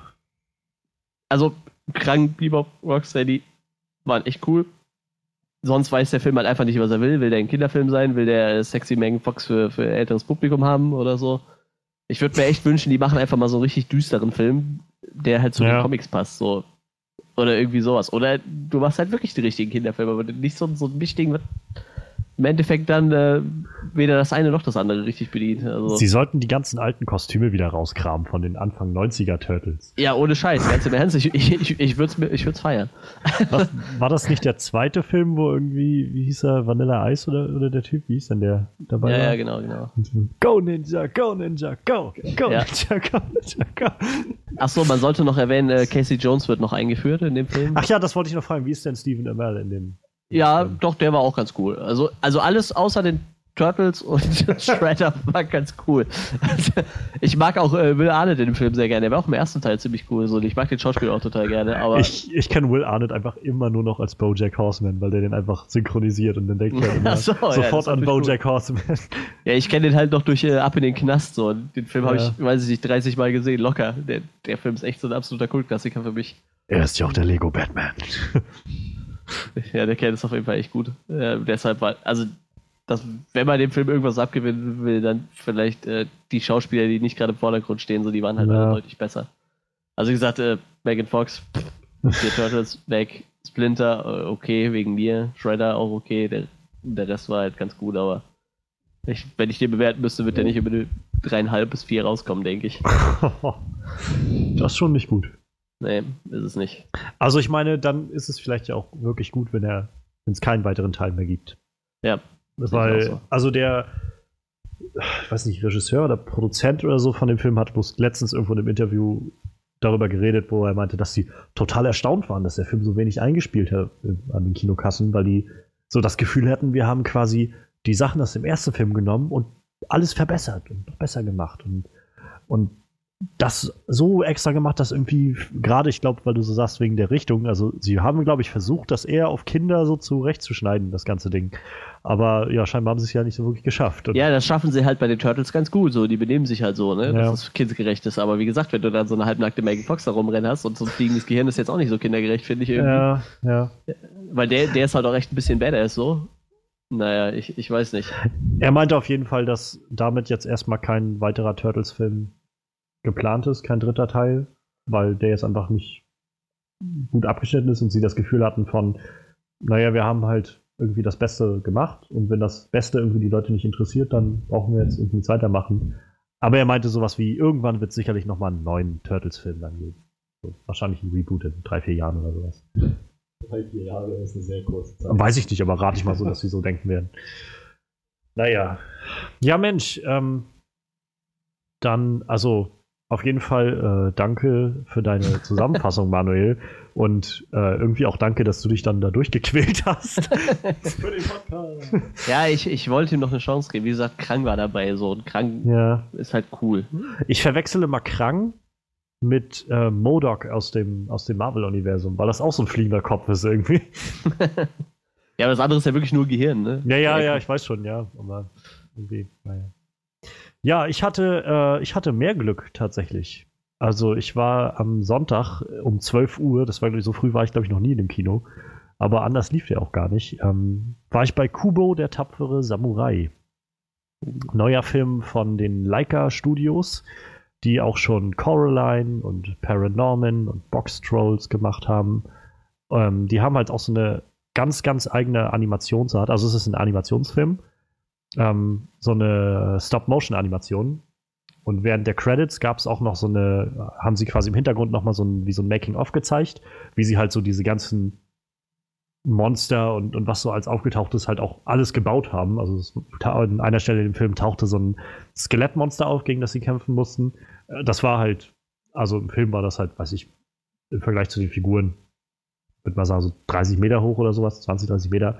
Und da hat man halt gesehen, wie sie es gebaut haben. Die haben es dann halt so auf so einer Höhe von drei Metern oder so, nein, drei nicht, aber so den Oberkörper und der war dann so vielleicht zwei Meter groß oder so. Haben die halt alles gebaut und dann halt mit Stop-Motion-Animationen so mal ein bisschen bewegt, so abfotografiert und so weiter und so weiter. Und ähm, also ich kann einfach nur so jetzt sagen, das war irgendwie einer der schönsten Filme, die ich dieses Jahr gesehen habe. Ähm, einer, glaube ich, der besten Nicht-Disney-Animationsfilme, die ich in den letzten Jahren gesehen habe. Der Film fühlt sich halt ganz anders an als so ein typischer Disney-Film oder sonst was. Die Animation ist halt auch ganz, ganz anders.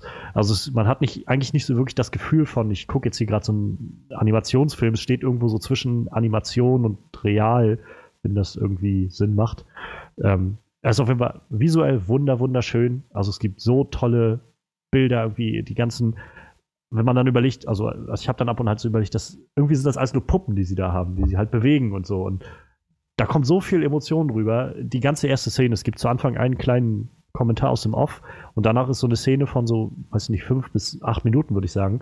Da wird nicht gesprochen. Und es wird eigentlich nur, die zwei Charaktere interagieren einfach nur miteinander. Und dabei ist mir das Herz schon geschmolzen irgendwie, weil das so, so unglaublich liebenswert und und toll gemacht ist und irgendwie so viel rüberkommt. Und ähm, ja, da, dazu, also zur Story ist es halt im Prinzip wie so ein, im, im Kern eine, eine Märchengeschichte, würde ich sagen. So eine typische Heldenreise. Wir haben halt den Hauptcharakter Kubo. Ähm, das Ganze spielt in so einem fantastischen Japan, würde ich sagen. Also es ist Japan, irgendwo so ganz mit viel Magie und so. Und Ku am Anfang des Films lebt Kubo zusammen mit seiner Mutter in der Nähe eines Dorfes. Die leben in einer Höhle da.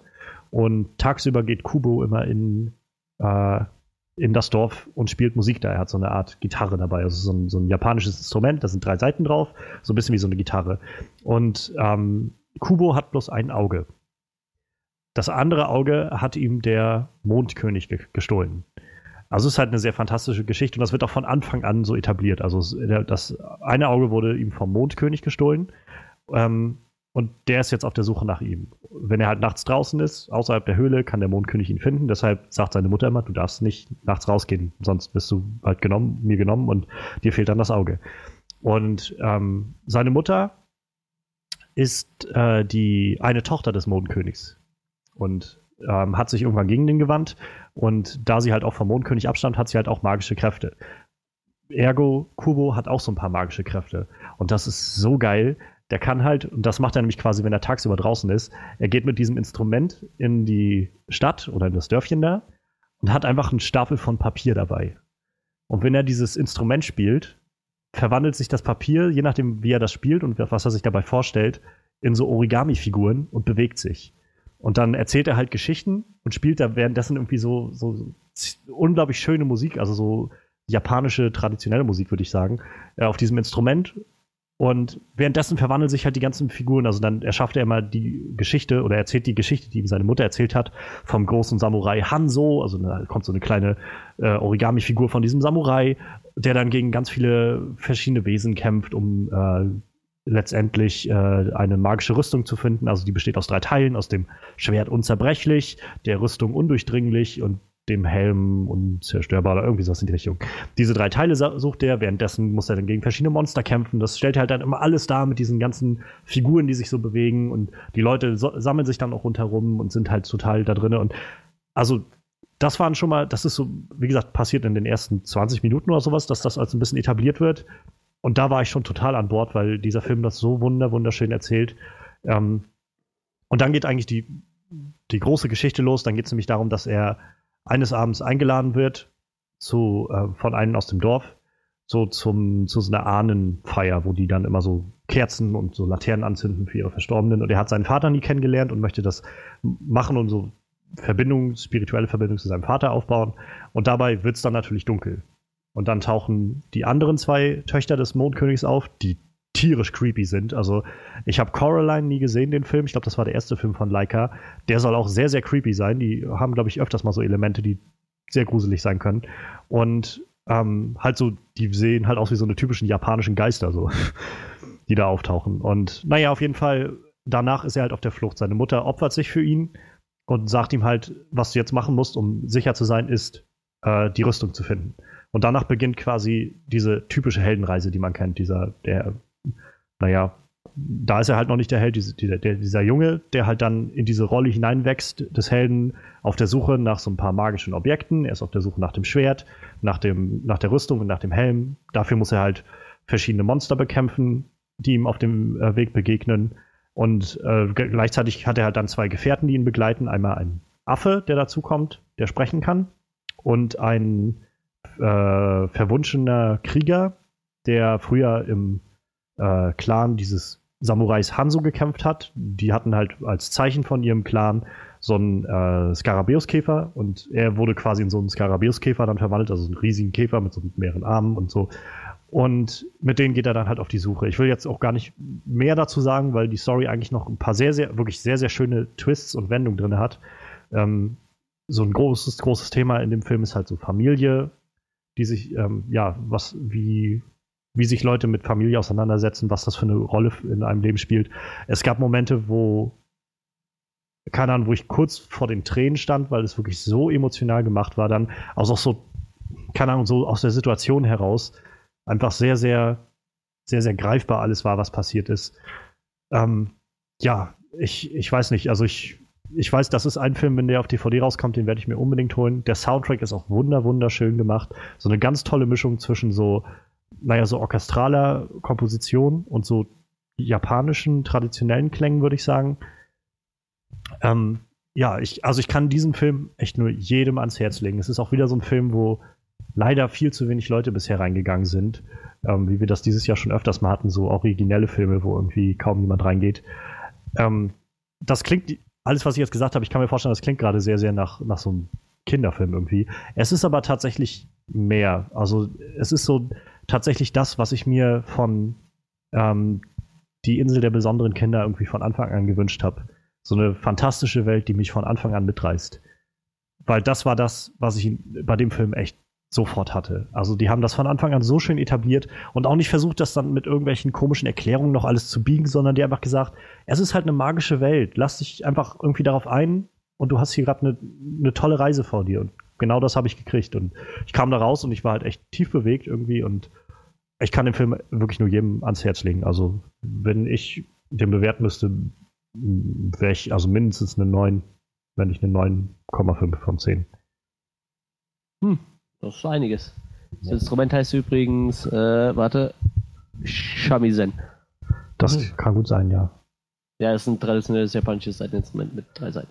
Also im Deutschen war es halt, die deutsche Synchronisation war übrigens ziemlich gut. Ich hätte es auch gerne im Englischen gehört, da wird der Junge, also Kubo, wird gesprochen von dem Schauspieler, der ähm, Rickon bei Game of Thrones gespielt hat. Oh.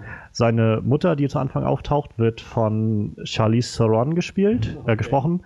Und der Scarabeus-Käfer, der ihn begleitet auf der Reise, wird von äh, Matthew McConaughey gesprochen. Okay. Und der, der Mondkönig von Ralph Fiennes. Also Voldemort persönlich. Alles klar. Warte mal, Ralph Fiennes? Ja. Ah, ja, ja. Also, alles gut. Ja, cool. Ja, also ich weiß auch gar nicht, ob der hier bei uns noch im Kino kommt. Jetzt, als ich halt Sonntag da war, das war die einzige Vorstellung um 12 Uhr einmal, die in der ganzen Woche war. Ich weiß nicht mal, ob der jetzt nächste Woche Sonntag überhaupt noch laufen würde. Ähm, aber ich hole mir den auf jeden Fall auf DVD und ich hoffe, dass ich vielleicht noch ein, zwei angeregt habe, sich den anzuschauen.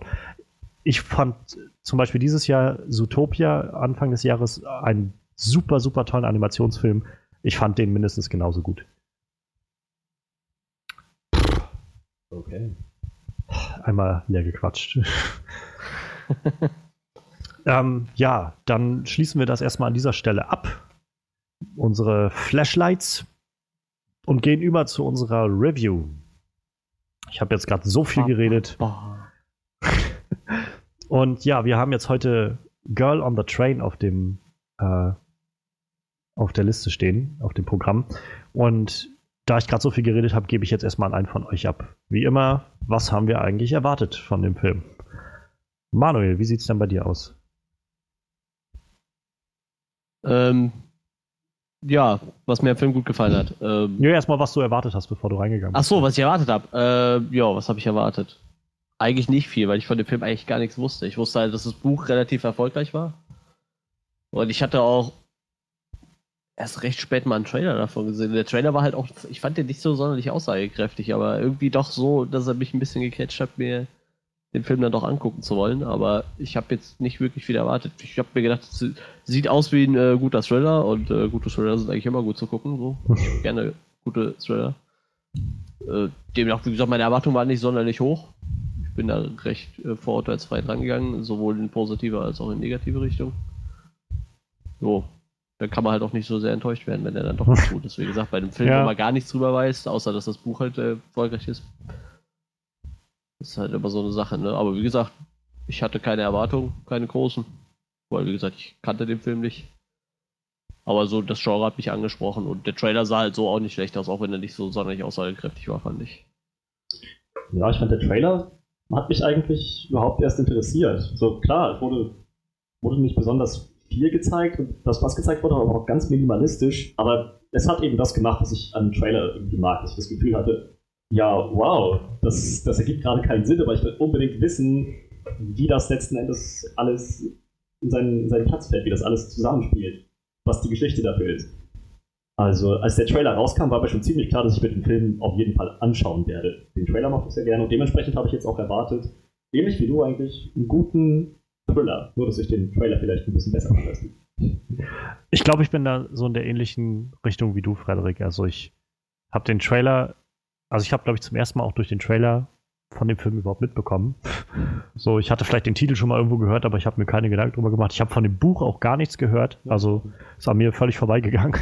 Aber ich habe auch damals von Gone Girl, also den Film habe ich auch noch nicht gesehen, aber auch da habe ich nichts mitbekommen, dass es da ein Buch gab. Und dann oh, war das, ja, da war, das war halt auch eine Romanvorlage. Und dann äh, wurde das halt zum Film mit Ben Affleck und Rosamund Pike und voll berühmt. Und dann hat sich das Buch wiederum nochmal mehr verkauft, glaube ich. Ja, okay, gut zu wissen. Ähm, ja. ja. Aber ich hatte halt von dem auch wieder gar nichts mitbekommen, weder von dem Buch noch irgendwie groß vom Film, bis ich dann den Trailer gesehen habe. Und ich habe auch eigentlich nur auf den Trailer nachher draufgeklickt, weil ich halt auf dem äh, Thumbnail gleich auf dem ersten Bild Emily Blunt gesehen habe. Und ich weiß nicht, ich könnte mir Emily Blunt, glaube ich, in allem angucken. Also ich finde, die ist so eine tolle Schauspielerin. Ich finde die irgendwie, keine Ahnung, ich finde, die macht das einfach super, was sie macht. Ähm, ich glaube, seit, seit Edge of Tomorrow hat die mich einfach im Sack. Und ähm, dann habe ich halt drauf geklickt und ich war halt auch so, ich, ich wusste nicht so recht, was ich jetzt eigentlich gerade erwarte von dem Film, also was da jetzt auf mich zukommt, aber ich habe gedacht, das sieht gerade echt ziemlich ominös alles aus, so, so sehr mysteriös mit ganz vielen verborgenen Geheimnissen und ich, ich wusste nicht so recht, wie ich das als einordnen soll und wen sie eigentlich darstellt. Ist sie jetzt die Böse? Ist sie jetzt die Gute? Oder, oder sowas? Und das hat mich dann auch schon irgendwie, ja, irgendwie ziemlich gespannt gemacht, wo ich gedacht habe, ja, ich, ich glaube, ich sollte mir den Film angucken, damit ich das irgendwie mir, mir diese innere, äh, dieses innere Bedürfnis nach nach Auflösung erfüllen kann. ich wäre auf den Trailer niemals gestoßen, einfach im Internet oder auf YouTube oder so. Ähm, ich, ich habe ihn im Kino gesehen, mehr oder weniger, weil ich musste. Ne? Ich, ja. Das steht man nicht auf und geht. völlig random bei irgendeinem Trailer, sondern der Titel allein, wenn ich, ich, ich stelle mir jetzt gerade vor, wenn ich den Titel auf YouTube gesehen hätte, gerade on the Train, hätte ich irgendwie so eine Drama erwartet. Ja. Vielleicht sogar ein Thriller, aber Girl on the Train klingt so nach einer, aus meiner Sicht, ziemlich äh, stinknormalen Geschichte. Also ich, ich hätte damit, glaube ich, mit dem Titel als erstes so einen Young Adult Roman irgendwie in Verbindung gebracht. Vielleicht so ein, so ein wie heißt die Nicholas Sparks Film oder sowas. Ja, ja ich, hatte, ich hätte schon ein Drama erwartet irgendwie, aber auch kein Liebesdrama, sondern vielleicht irgendwie was in die Richtung äh, naja, sie hat irgendwie eine Midlife-Crisis und entdeckt sich neu oder. Und wird Schaffnerin. ja, oder, oder meinetwegen auch ein bisschen was mit mehr Gefahr, dass sie Zeugin wird von einem richtig, richtig üblen Verbrechen, wo sie dann der Polizei hilft, das aufzuklären und so weiter und so fort. Ich hätte nicht erwartet, dass das dass sie da mittendrin im Geschehen ist. Ja, überhaupt nicht. Das wusste ich halt auch nicht nach dem Trailer. Also nach dem ja. Trailer habe ich halt gedacht, ja. wie steht sie jetzt in dem ganzen ja, Film so? Und genau. ich glaube, das war halt genau das, was ein Trailer machen soll. Einen so diese Fragen aufwerfen, damit man denkt, ja, ich, ich glaube, ich muss das sehen, damit ich das irgendwie beantwortet bekomme. Ja. Eben. Also ich glaube, ich das bin stimmt. in letzter Zeit so verwöhnt, so sehr beeinflusst durch einen Actionfilm und Sci-Fi-Film nach dem anderen dass ich jetzt bei Girl on the Train, wo ich denke, das sind ganz normale Menschen, die, die, die, die wohnen in Häusern und fahren mit Zügen zur Arbeit und so, irgendwie ist das, irgendwie ist das zu normal. Das stimmt, das stimmt. Also ich Vielleicht muss ich davon auch ein bisschen wegkommen, aber ich habe ich hab das so für mich gemerkt, als ich den Titel gelesen habe, dachte ich, das würde, ich, würde mir auf YouTube nicht ins Auge stechen. Würde ich glatt überspringen und dann stattdessen ja, ja, Arrival oder sowas. Äh, oder hier, wie hieß der jetzt mit, mit Chris Pratt und Jennifer Lawrence? Äh, Passenger. Genau, oder Passenger. Ir ir irgendwie sowas, was ganz schön, naja, abgespaced ist. Also, ähm, ja, mir, mir geht es da tatsächlich auch ähnlich, wo du das gerade so sagst, das trifft irgendwie auf den Punkt. Wir haben in den letzten Wochen so viele, in Anführungszeichen, Blockbuster gehabt. Ja. Diese ganzen actiongeladenen ja. Dinger irgendwie. Das, also auch im Trailer wirkte das ja alles schon so ein bisschen ruhiger so, mhm. wo ich halt schon gedacht habe, naja, ich hatte nur die Trailer zu Gone Girl gesehen und dachte auch so, das ist irgendwie so ein bisschen dieser Vibe, so dieses irgendwie so mysteriöses Verbrechen. Man weiß nicht so recht, wer ist hier eigentlich der Gute, wer der Böse. Mhm. Wirkt halt alles so ein bisschen anders als das, was wir in den letzten Wochen hatten. Yep. Und ähm, ja, irgendwie war es das ja dann auch. das war es durchaus. Ich glaube, dann können wir auch gleich äh, mal in unsere äh, berühmte Kategorie stoßen. Was hat uns denn gut gefallen an dem Film? Ähm, ich glaube, also ich kann das, glaube ich, auch gleich nochmal aufgreifen. Mir hat das echt gut gefallen, jetzt, also, das ist endlich, aber mal wieder einen Film von einem ganz anderen Gestus so zu haben. Der so, ja, eben nicht das, dieses äh, bombastische Ding war, irgendwie was von Anfang an irgendwie reingehauen hat oder halt auch auf so viele Actionsequenzen oder sowas gesetzt hat, sondern ja, der einfach ganz, ganz viel menschliche Interaktion und Drama halt hatte. So. Das ist alles extrem story-fokussiert Ja. gewesen. Alles war irgendwie auf die Story gelenkt, dass man sich ständig gefragt hat, welche, wer erfüllt jetzt hier welche Rolle. Man hat nie mehr Informationen bekommen als die Hauptcharaktere selbst. Ja. Das war eine Plan. Also eigentlich alles aus ihrer Perspektive erzählt, mehr oder weniger.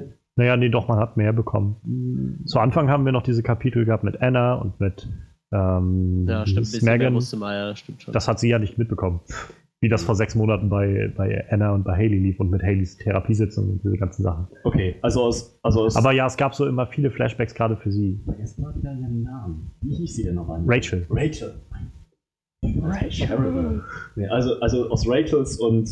Toll, wie hieß die andere? Megan Megan. Megan. oder Anna? Die, die, die. Junge. Die, Megan. Anna ist die neue Frau von. Anna Genau, ist Margot genau. Robbie Verschnitt und Genau. äh, Megan ist Jennifer Lawrence. Genau. ja, irgendwie schon. richtig. richtig. Also es ist hauptsächlich aus. Äh, ich glaube, ich drehe gleich durch. Rachel? Ja. es ist hauptsächlich aus Rachels Sicht erzählt, aber ja, wir bekommen auch Einblicke in Megan und Anna. Aber ich weiß, ich hatte das Gefühl, so die meiste Zeit des Films hat dich nicht mit äh, Rachel identifizieren. Ja, in, ja. dem Ja, Sinne, ja, ja. dass ihre Geschichte erzählt wurde, dass sie mitbekommt, wie das alles letzten Endes weitergeht. Von den anderen hatten wir Ja. Flashbacks und ein bisschen Hintergrundgeschichte, aber das hier und jetzt die Gegenwart, das gehörte. Meine Güte! Rachel? Ja! Ich, ich glaube, das sollte ich mal untersuchen lassen. Rachel. Durchatmen. Möchtest du noch was hinzufügen erstmal? Oder? Äh, Irgendwie ist mein Kopf gerade leer. Aber ich versuche wieder zurück auf die Strecke zu kommen, die ich eingeschlagen bin. Ich wollte sagen, das Storytelling hat mir sehr gut gefallen. Ja, So, das stimmt. eben, dass man, dass jedes, dass immer so ein bisschen neues Element dazugekommen ist, immer eine neue Frage aufgeworfen wurde, dass wir auch teilweise schon mal in die Irre geführt wurden, dass wir gedacht haben, ah, okay, so ist es also gewesen, dann letzten Endes, nee, das, das war es ja gar nicht, das haut nicht hin, das, das widerspricht sich jetzt hier wieder. Also es hat mich schon, ich hatte schon während des Films so den Eindruck, das ist einer von diesen Filmen, wo man wirklich vorne auf der Stuhlkante sitzt und so, so mitfiebert, miträtselt, was passiert als nächstes, wie, wie ergibt das letzten Endes alles Sinn? Und ich hatte ein bisschen Angst auch darum, weil ich dachte, wehe, das ist jetzt so ein Film, der einen Haufen Fragen aufwirft, dann irgend so ein Bullshit-Ende da reinquetscht und Twist. Schamalan-Twist. Sowas in der Richtung. Dass man da, da sitzt und denkt, Moment mal, das soll jetzt eine Auflösung gewesen sein, das sind noch 50 Fragen offen. Ja. Ganz zum Schluss dann so die Wendung, Rachel hat einen bösen Zwilling oder sowas. Oh ja, oh, die ist sowas richtig. Ich hatte echt Angst darum. Ich dachte bei jeder Minute, boah, die, die Story ist so gut und es sind noch so viele Fragen offen. Ich hoffe, die werden alle beantwortet. Und wehe, wenn nicht. wehe, da bleibt noch eine Frage offen am Ende. Ja. Aber letzten Endes haben sie alles echt, echt gut gelöst. Dazu noch das ganze Drama, was sich durch die Charaktere selbst ergeben hat. Das waren ja extrem vielschichtige, tiefe Charaktere. Also so, so viel Tiefgang in der Charakterentwicklung der Darstellung habe ich schon lange nicht mehr gesehen in dem Film. Das hat mir ebenfalls sehr gut gefallen. Vielleicht mal kombiniert mit der Story hat das ein super, super, war das eine super Kombination. Ja. Hat, hat dem Film sehr viel gegeben. Gerade bei Rachel, Haley und Anna waren so diese drei. Ähm, hieß sie Haley? Nee, Megan. Die Schauspielerin hieß Haley Bennett. Ich habe Ah, nachgeguckt. Ja, ja, ja, Rachel. Megan und Anna. So. Aber die Schauspielerin von Megan hieß halt Haley. So. Ähm, ja, aber das war gerade bei diesen drei, hat man irgendwie immer noch mal eine neue Facette, Fa- äh, Facette so bekommen, habe ich das Gefühl gehabt. Also bei Anna nicht ganz so viel, aber gerade bei Megan war ja dann auch nochmal so ein Charakter, wo viel passiert ist so. Also wo man immer mal wieder so ein, so ein Kapitel halt bekommen hat von ihr und mit diesem, okay, was ist denn bei ihr passiert? Oh, sie hatte mal ein Baby. Oh. Und das, oh, ja, das ist nicht so schön so. Das gibt den Ganzen natürlich dann wieder so eine neue Richtung. Und, ähm, aber generell, also ich fand auch sehr schön eigentlich, wie der Fokus dann immer auf Rachel doch lag. Ja. Was ja schon vom Anfang an irgendwie sich ja, durchgezogen hat, so mit, mit der Eröffnung, wo man ihre, ihren Monolog so gehört hat. Ihren inneren Monolog. Ähm, was auch mal wieder einer der Fälle war, wo ich gedacht habe, hier bietet es sich gerade wirklich einfach an, mit so einer Ja. erzählenden Fun- Funktion zu starten, weil ich finde, ich meine, Cinema Sins macht sich mal darüber lustig, so fast jeder zweite Film geht scheinbar immer mit so einem Narration los, einfach damit wir irgendwie Exposition möglichst schnell reinschleudern können und Mhm. Informationen. Und ich finde es manchmal sehr, sehr dröge, so gerade auch bei hier die Insel der besonderen Kinder fand ich so aufgesetzt irgendwie. Ich denke mir sowas immer an Tor 2, ganz am Anfang. Ja, das war auch so, ein, so eine Nummer. Das ist so der, für mich der, der aller, aller tiefste Punkt von Narration am Anfang, Ja. einfach irgendwie Exposition da rein zu quetschen. Hier gar nicht der Fall. Nee, das war einfach. Also es hat einem irgendwie so ein einfach in ihre Gedankenwelt so, einen schönen, so eine Mhm. Tür geöffnet und einen dann aber gleich nochmal von hinten erwischt, als man gesehen hat, dass sie da besoffen in dem Zug saß. Ja. Das war so, ich da, wo wir irgendwie beide ja saßen. So, wow, ist das. Wow, die hat ganz schön was an, an Alkohol dabei. Sie ist besoffen, okay. Ja, ja. Wow, das ist gerade so völlig anders als das Bild, was ich im ersten Moment von ihr hatte, als sie da halt drin Ja, saß. das stimmt. Da dachte ich halt erst, sie ist irgendwie so eine Künstlerin oder sowas, Mhm, die da sitzt genau. und sie konnte ja auch gut zeichnen und die halt so ihre Fantasie leiten lässt oder sowas. Und naja, gut, es hat, hat, hat halt alles eine andere und düstere äh, Wendung genommen. Aber Es hat vor allem so viel Sinn ergeben. Ich meine, man erwartet einen Erzähler am Anfang eines Films eigentlich nicht. Aber in dem Fall ist es eine Frau, die jeden Tag dieselbe Bahnstrecke fährt, an denselben Häusern vorbei, die mit ihrer Vergangenheit verbunden sind. ja, Und naja, bei Bahnfahrten lässt man schon mal die Gedanken schweifen. Und wenn das eine Strecke ist, mit der man noch so eine Ja. emotionale Bindung hat, irgendwie kann man sich fast vorstellen, dass sie diese Geschichte zweimal pro Woche durchgeht. naja. Obwohl man ja sagen muss, wie wir im Prinzip später mitbekommen haben, ist sie ja ähm, nicht gezwungen gewesen, jeden Tag dahin zu fahren, sondern sie ist ja mehr oder weniger freiwillig oder wahrscheinlich Ja. gerade deswegen da lang Ja. gefahren. So. Ja. Dennoch. Aber das war halt wieder die Stärken des Storytellings, halt, dass so, sowas dann irgendwie später nochmal so relativ natürlich mit einzubringen, Ja. dass man halt dann immer das Gefühl bekommt von, okay, das gibt der ganzen Sache jetzt doch wieder eine neue Wendung. Ähm, das ist halt schon eine, eine starke Leistung. Ja. Also Ich fand zum Beispiel auch Megan, dachte ich, in, den ersten, Oh ja. in der ersten halben Stunde dachte ich, ah, na toll. so ziemlich ein eindimensionaler Charakter, so, ne, ja. Oberflächliche Ja. Schleppe. Am letzten Endes dann doch so eine ziemlich düstere Vergangenheit. Ja. Sie hat sich auch so einige Gedanken gemacht, doch eher, kommt mit sich selbst nicht wirklich zurecht. Also, auch da, ein flacher Charakter, ein bisschen mehr Tiefe gegeben. Ja, auf jeden Aber Fall. das ist das Schöne, wenn du dich wirklich nur, ich sag mal, im Großen und Ganzen auf drei Charaktere versteifst, so, ne? Hm. Ich sag mal, klar, die anderen haben zwar auch irgendwo eine Rolle gespielt, aber wirklich diese drei Charaktere, du, du merkst Unsere halt, die waren, Golden. ja, die, die drei Charaktere waren halt mehr oder weniger voll ausgeschrieben, so, ne? Die, Hm. das war komplett durchdacht, von Anfang bis Ende, so. Also we- wenigstens die drei Hauptcharaktere halt. Ne? Die drei Damen, sag ich mal. Ja, naja, und auch der ähm, Tom, Der Ehemann. der ja, ja, stimmt. von, von Rachel und auch der Luke Evans Verschnitt. Ich Der Luke Evans ist. ja, ich habe seinen, also den, den Scott. Schauspiel, äh, den, Scott, genau, Scott hieß er. Ähm, der ja letztendlich auch. Da gab's Ja, auch gut, mal gut, so das einen kleinen schon, ja. Twist irgendwie. Okay. Also der hat natürlich nicht so viel Screentime bekommen. Generell in den ersten 20 Minuten dachte ich so, es, haben sich hier Luke Evans einfach nur als so, ein, so eine Sexpuppe irgendwie sich geholt, weil jede Szene, die man gesehen hat, hat das halt die Megan mit dem getrieben. So. Ja, aber so, sowas Und gab's in dem Film gar er nicht, ne? Aufgetaucht, so. Ähm, So. Was gab's gar was nicht? genau meinst du denn? Ja, also so, ähm, dass du bei dem Charak Charakter irgendwie hattest, so, den, den haben sie nur gecastet, weil. Weißt du, so einfach nur so zweckmäßig. Ich finde sogar die Chefin, äh, wie hieß die Dame aus äh, Friends? Äh, egal, die Schauspielerin aus Friends, Ja. die unglaublich alt geworden ist. Äh, sogar die, am Anfang dachte so, die, die, die wird halt irgendwie eingeführt, so, ja, okay, dann kommt der Charakter nicht mehr vor, dann denkst du so, ja gut, war halt da, wurde erwähnt, wer es ist, so, aber er hat keine so besondere Bewandtnis. Und selbst die hat ja dann quasi nochmal eine relativ wichtige Rolle gespielt, so am Ende vom Film. Ja, so ein kleiner Schlüsselmoment halt, ne? Ja, eben. Auch wieder super gut vorbereitet von Anfang Ja, an. eben, eben, eben. Aber am Anfang denkst du ja so, okay, ja, die war halt jetzt mal da und die hast du ja dann auch mehr oder weniger schon vergessen. Gut, die ist dann, glaube ich, schon mal vorher im Zug irgendwie, fällt dir die auf, ne? Ja. Und dann, ja, aber das war's halt auch, ne? Dass die nachher dann mehr oder weniger nochmal eine tragende Rolle für den Twist bringt, halt, äh, konnte man da ja auch noch nicht absehen, so. Ich hatte die ganze Zeit immer im Kopf, wenn ich sie gesehen habe, dass jetzt gleich das Friends-Intro Ja. losgeht, so. wenn sie dann irgendwie sagt, es tut mir leid, was auf der Party passiert ist. Well, no one told your life was gonna be that way. Ach ja. Ja, ähm, ich glaube, die einzigen, ah, da kommen wir später dann drauf. Also, es gab so ein, zwei Charaktere, wo ich gedacht habe, die waren nur so, Ja, okay. waren halt nur so Nebencharaktere, die einfach da waren, weil wir irgendwie den Plot vorantreiben müssen. So. Aber ja, im Großen und Ganzen haben sie halt gerade das, das zentrale Trio echt mit Bravour belegt, fand ich. Also ähm, sowohl halt Rachel als auch Anna als auch Megan fand ich alle sehr, sehr überzeugend. Ich fand Ja. auch den Tom hieß er, ne? Tom, ja. Genau. Auch der, ja. Der hat ja dann auch so einen ziemlich krassen Bruch nochmal gehabt mittendrin. Also. Er war der Charakter, bei dem mir dann aufgefallen ist, wo ich das auch auf alle anderen Charaktere übertragen habe, diese Erkenntnis. Es, sie sind alle irgendwie anders, als auf den ersten Blick erscheint. Naja, Auf den ersten Blick ist, ähm, nein, jetzt, jetzt helft ihr mir nicht. Wo kommt das hin? Moment, Ich bekomme das hin. ich schaff das.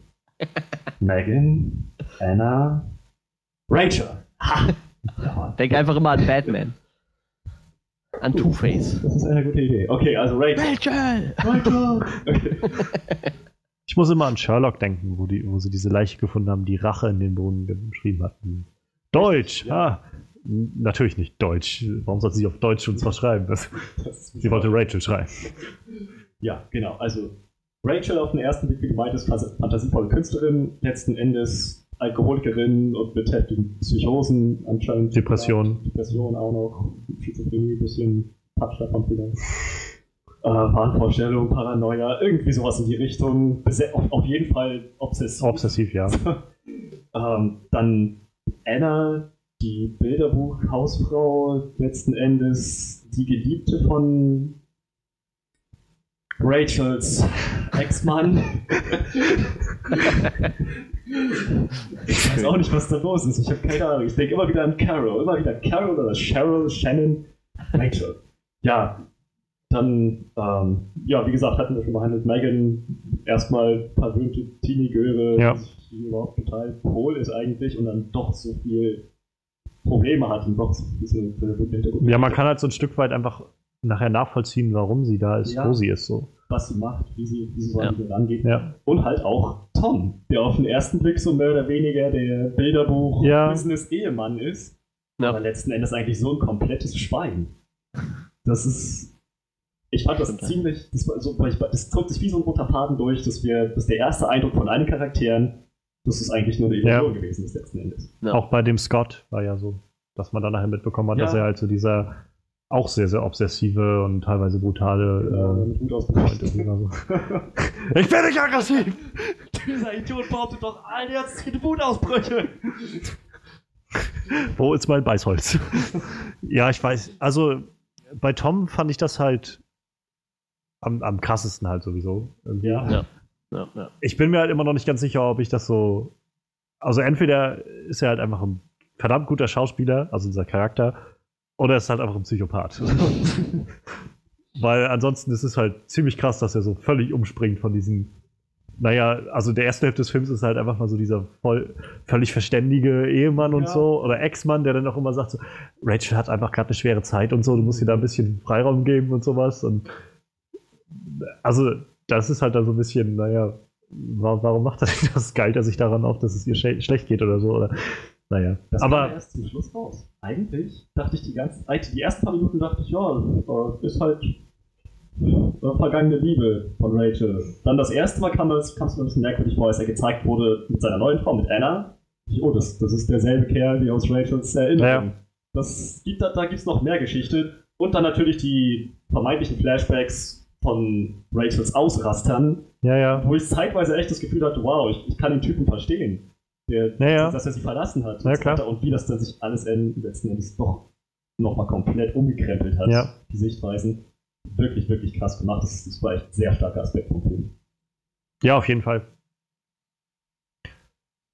Ähm, wie sieht's bei dir aus, Manuel? Hast du noch was Schönes auf Lager, was dir gut gefallen hat? Mm, Ja, wie gesagt, ich schließe mich euch auf jeden Fall schon mal an. Ist ja verständlich so. Ähm, äh, ja, äh, äh, Natürlich. Ja. äh, äh, Emily Blunt war für mich das Highlight des Films, glaube ich.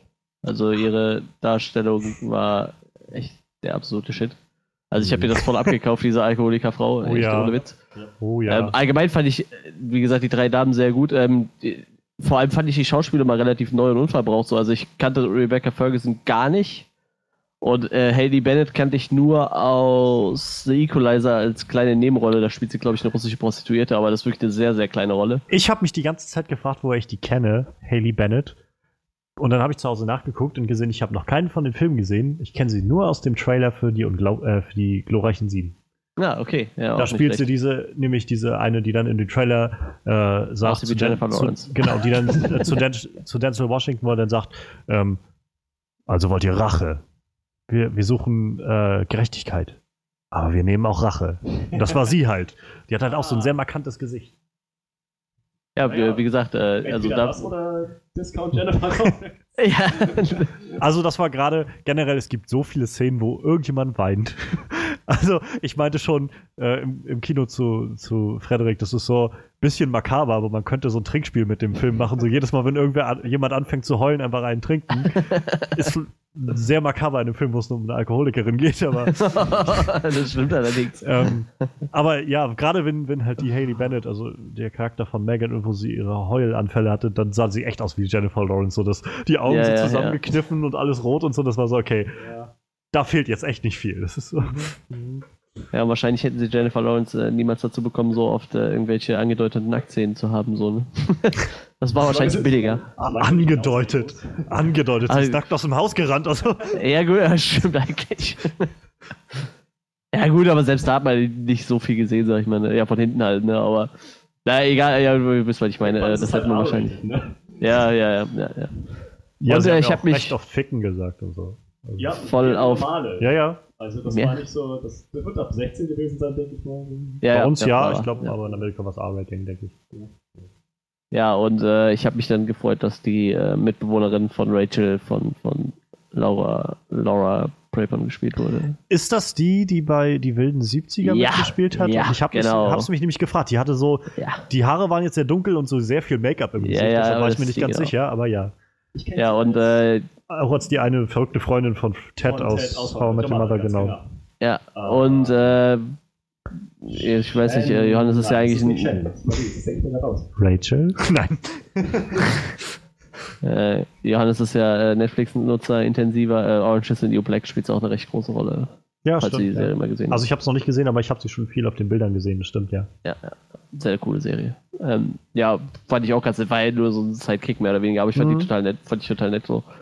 War Also so hat der, halt- neben Emily Blunt, so der einzige Schauspieler, der mir dann so direkt ins Gesicht gesprungen ist, wo ich sagte, boah, kennst du. So, Luke Evans muss ich echt lange überlegen, bis mir einfiel, dass der bei Hobbit auch mitgespielt hat. So. Ja, Das hat aber echt lange der hat, glaube gedauert. ich, So. Dracula gespielt in Dracula Untold. Den habe ich nicht gesehen.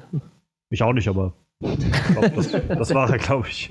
Ich glaube, den hat niemand so wirklich gesehen. Also. Ja.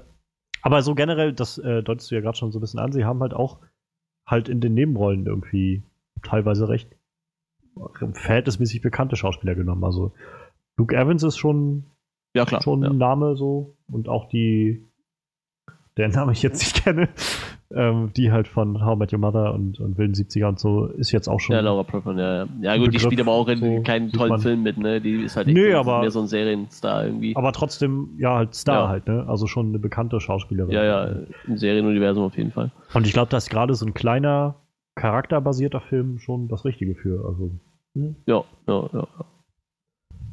Ja, wie gesagt, und äh, den Soundtrack von Danny Elfman. Gut, Danny Elfman. Ich glaube, ich habe Ja. einen sch schlechten Soundtrack von Danny Elfman gehört, wenn ich gerade so drüber nachdenke. So. Das ist ja auch Das hätte ich- Lachen, dass er dann auf, der Leinwand erschienen ist, der Name. Ah, Ja. cool. Der Typ von Spider-Man und den Simpsons und einer Ja, alles. Alles. Einfach alles. Der hat schon ziemlich drauf. Ja. Das war mir gar nicht bewusst. Ist mir gar nicht aufgefallen, tatsächlich. dass der Ja, mir auch war. erst am Ende so. Also mir ist schon aufgefallen, dass ich den Soundtrack ziemlich gu- gut fand so. Und dann äh, habe ich das gelesen so. Ja, stimmt schon. Hat, glaube ich, auch die, von Spy Kids geschrieben. Den Soundtrack. Könnte ich auch irren, aber ich glaube, das war ja. Spy Kids, ich schau mal, Corpse Bride hat er gemacht. Das Ah. ist schon mal gut. Ja, ja, ja, auf jeden Fall. Spider Plant Man. Ah, The Simpsons Hit and Run. Warte auch. Wo sind wir gerade? Sind wir bei Hulk. Danny Elfman? Ja, Was ist denn hier? Hulk Ja, dann äh, 2003. Beetlejuice, Batman, Darkman, Roter Edward mit den Drache. Scherenhänden, Bat Batmans Rückkehr, Nightmare Before Christmas. Ist alles Danny Roter Elfman. Drache sehe ich gerade. Armee der Finsternis. Frighteners. Mars Simpsons hat das raus. Also. Flubber, Psycho. Good Will Hunting Man in Black. Der, der hat so viele Filme gemacht. Psycho, der, das ist total krass. Sleepy Hollow. Good Will Hunting, ja. Ja, fast Family Man. Ich- Nee, nicht Planet Affen. Also ich. Ich Stimmt, muss ist ja sagen, der Standardproduzent von, äh, von äh, der Standardmusiker von Tim Burton. Ne? Ja. Ja. Tim Ach so. Burton nimmt den, glaube ich, eigentlich immer. Benjamin Button vielleicht irgendwo mit drin? Wann, von wann ist der ungefähr? Nee. Ich sehe es jetzt nicht, nee. Okay, nee, kann ich dabei. Oh, er hat für Fable auch die Musik gemacht. Für das Spiel, das Videospiel. Cool. Also ich muss, ich muss sagen, ich habe den Namen auch so gar nicht so. Also wenn ich so an berühmte Komponisten denke, habe ich den nicht sofort auf dem Schirm irgendwie. Aber Ja, zu Unrecht ist merke ich. Aber ja, ich so. glaube, Also. ich kenne den auch in erster Linie durch seine Zusammenarbeit mit äh, Tim Burton so. Ich kenne ihn hauptsächlich durch Spider-Man, Sam Raimi. Verrückt. Wieder was dazugelernt heute. Und der Soundtrack hat das echt in sich. Ja, natürlich, ja. Also. Der war Ich schon sagen, Ich wusste so, nur nicht, ne, dass neben Hans ist. Zimmer wahrscheinlich einer der größten in Hollywood, ne? wenn man so anguckt. genau, genau. Der scheint ja auch seit Ende der 80er irgendwie stetig Arbeit zu haben. Also. Ja. Verständlich. Ja, definitiv. Also. Ja, ich bin gerade überlegen, ob ich noch irgendwas hatte, was ich sagen wollte. Hm. Also, was ich halt irgendwie interessant fand, ich weiß jetzt noch nicht, ob ich so wirklich als, als so ganz, ganz positiv einordnen würde, aber auf jeden Fall sehr, sehr interessant war halt, wie wir schon sagten, Storytelling. Ich, ich finde, man hat halt an der Art und Weise, wie sie es erzählt haben, gemerkt, dass dem ganzen Buch zugrunde lag, weil es sich halt sehr Ja. anfühlte wie ja, so. Kapitel. So, wir haben jetzt ein Kapitel, f- ganz gerade am Anfang, so dieses erste Rachel-Kapitel, so mit diesem Monolog und so, wo ich mir fast vorstellen könnte, dass das Buch wirklich so losgeht mit diesem Monolog. Könnte ich mir vorstellen. Ähm, und dann halt so nochmal die Schrift rein, Megan. Und dann kam so quasi ein Megan-Kapitel. Und dann nachher nochmal Anna. Und dann wieder ein Anna-Kapitel. Das äh, fand ich halt auf jeden Fall interessant. Also ich kann, kann das jetzt nicht sagen, dass es gut oder schlecht war, es war einfach mal was anderes so. Eine andere Art und Weise, das zu erzählen und sich halt, ich weiß halt nicht, wie das Buch ist, aber vielleicht sich halt näher noch am Buch zu halten, letztendlich. Ich fand gerade diesen, diese Herangehensweise eigentlich echt, wie gesagt, ist interessant, aber gut interessant, ist wirklich gut interessant. Es hatte nicht so diesen typischen, ähm, naja, geradlinigen Ja, ne, das stimmt, das ja. Aufwärtsbogen, sondern wie du meintest, halt ein Kapitel.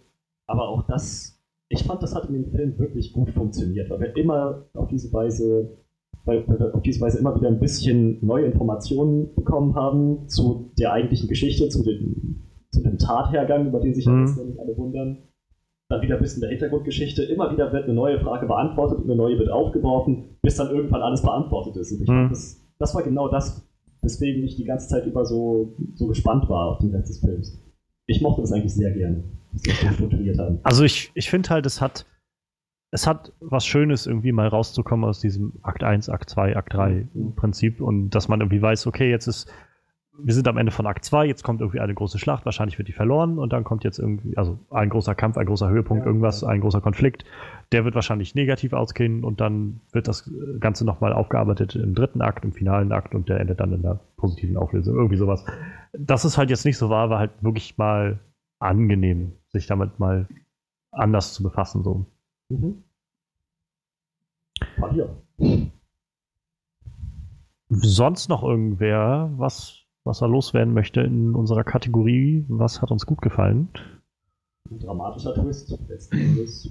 Wir haben es bis jetzt ziemlich Ja. spoilerfrei gehalten, was das angeht. Ja, aber ich meine, wir, also wir reviewen das ganze Ding, also ich glaube, es wäre offensichtlich, dass wir in den Spoilerbereich gehen, aber wir gehen, also jetzt nochmal ganz, ne, wer, wer den Film noch sehen will, letzte, letzte Warnung. jetzt wird's, äh, ne, jetzt Ja, wir, gehen wir übers wir uns Ende. eh manchmal storymäßig echt zurück, habe ich so gemerkt. Ne? ja, ja, ja. So, wir haben Das- den großen Twist noch nicht verraten. Das kommt mit der Erfahrung.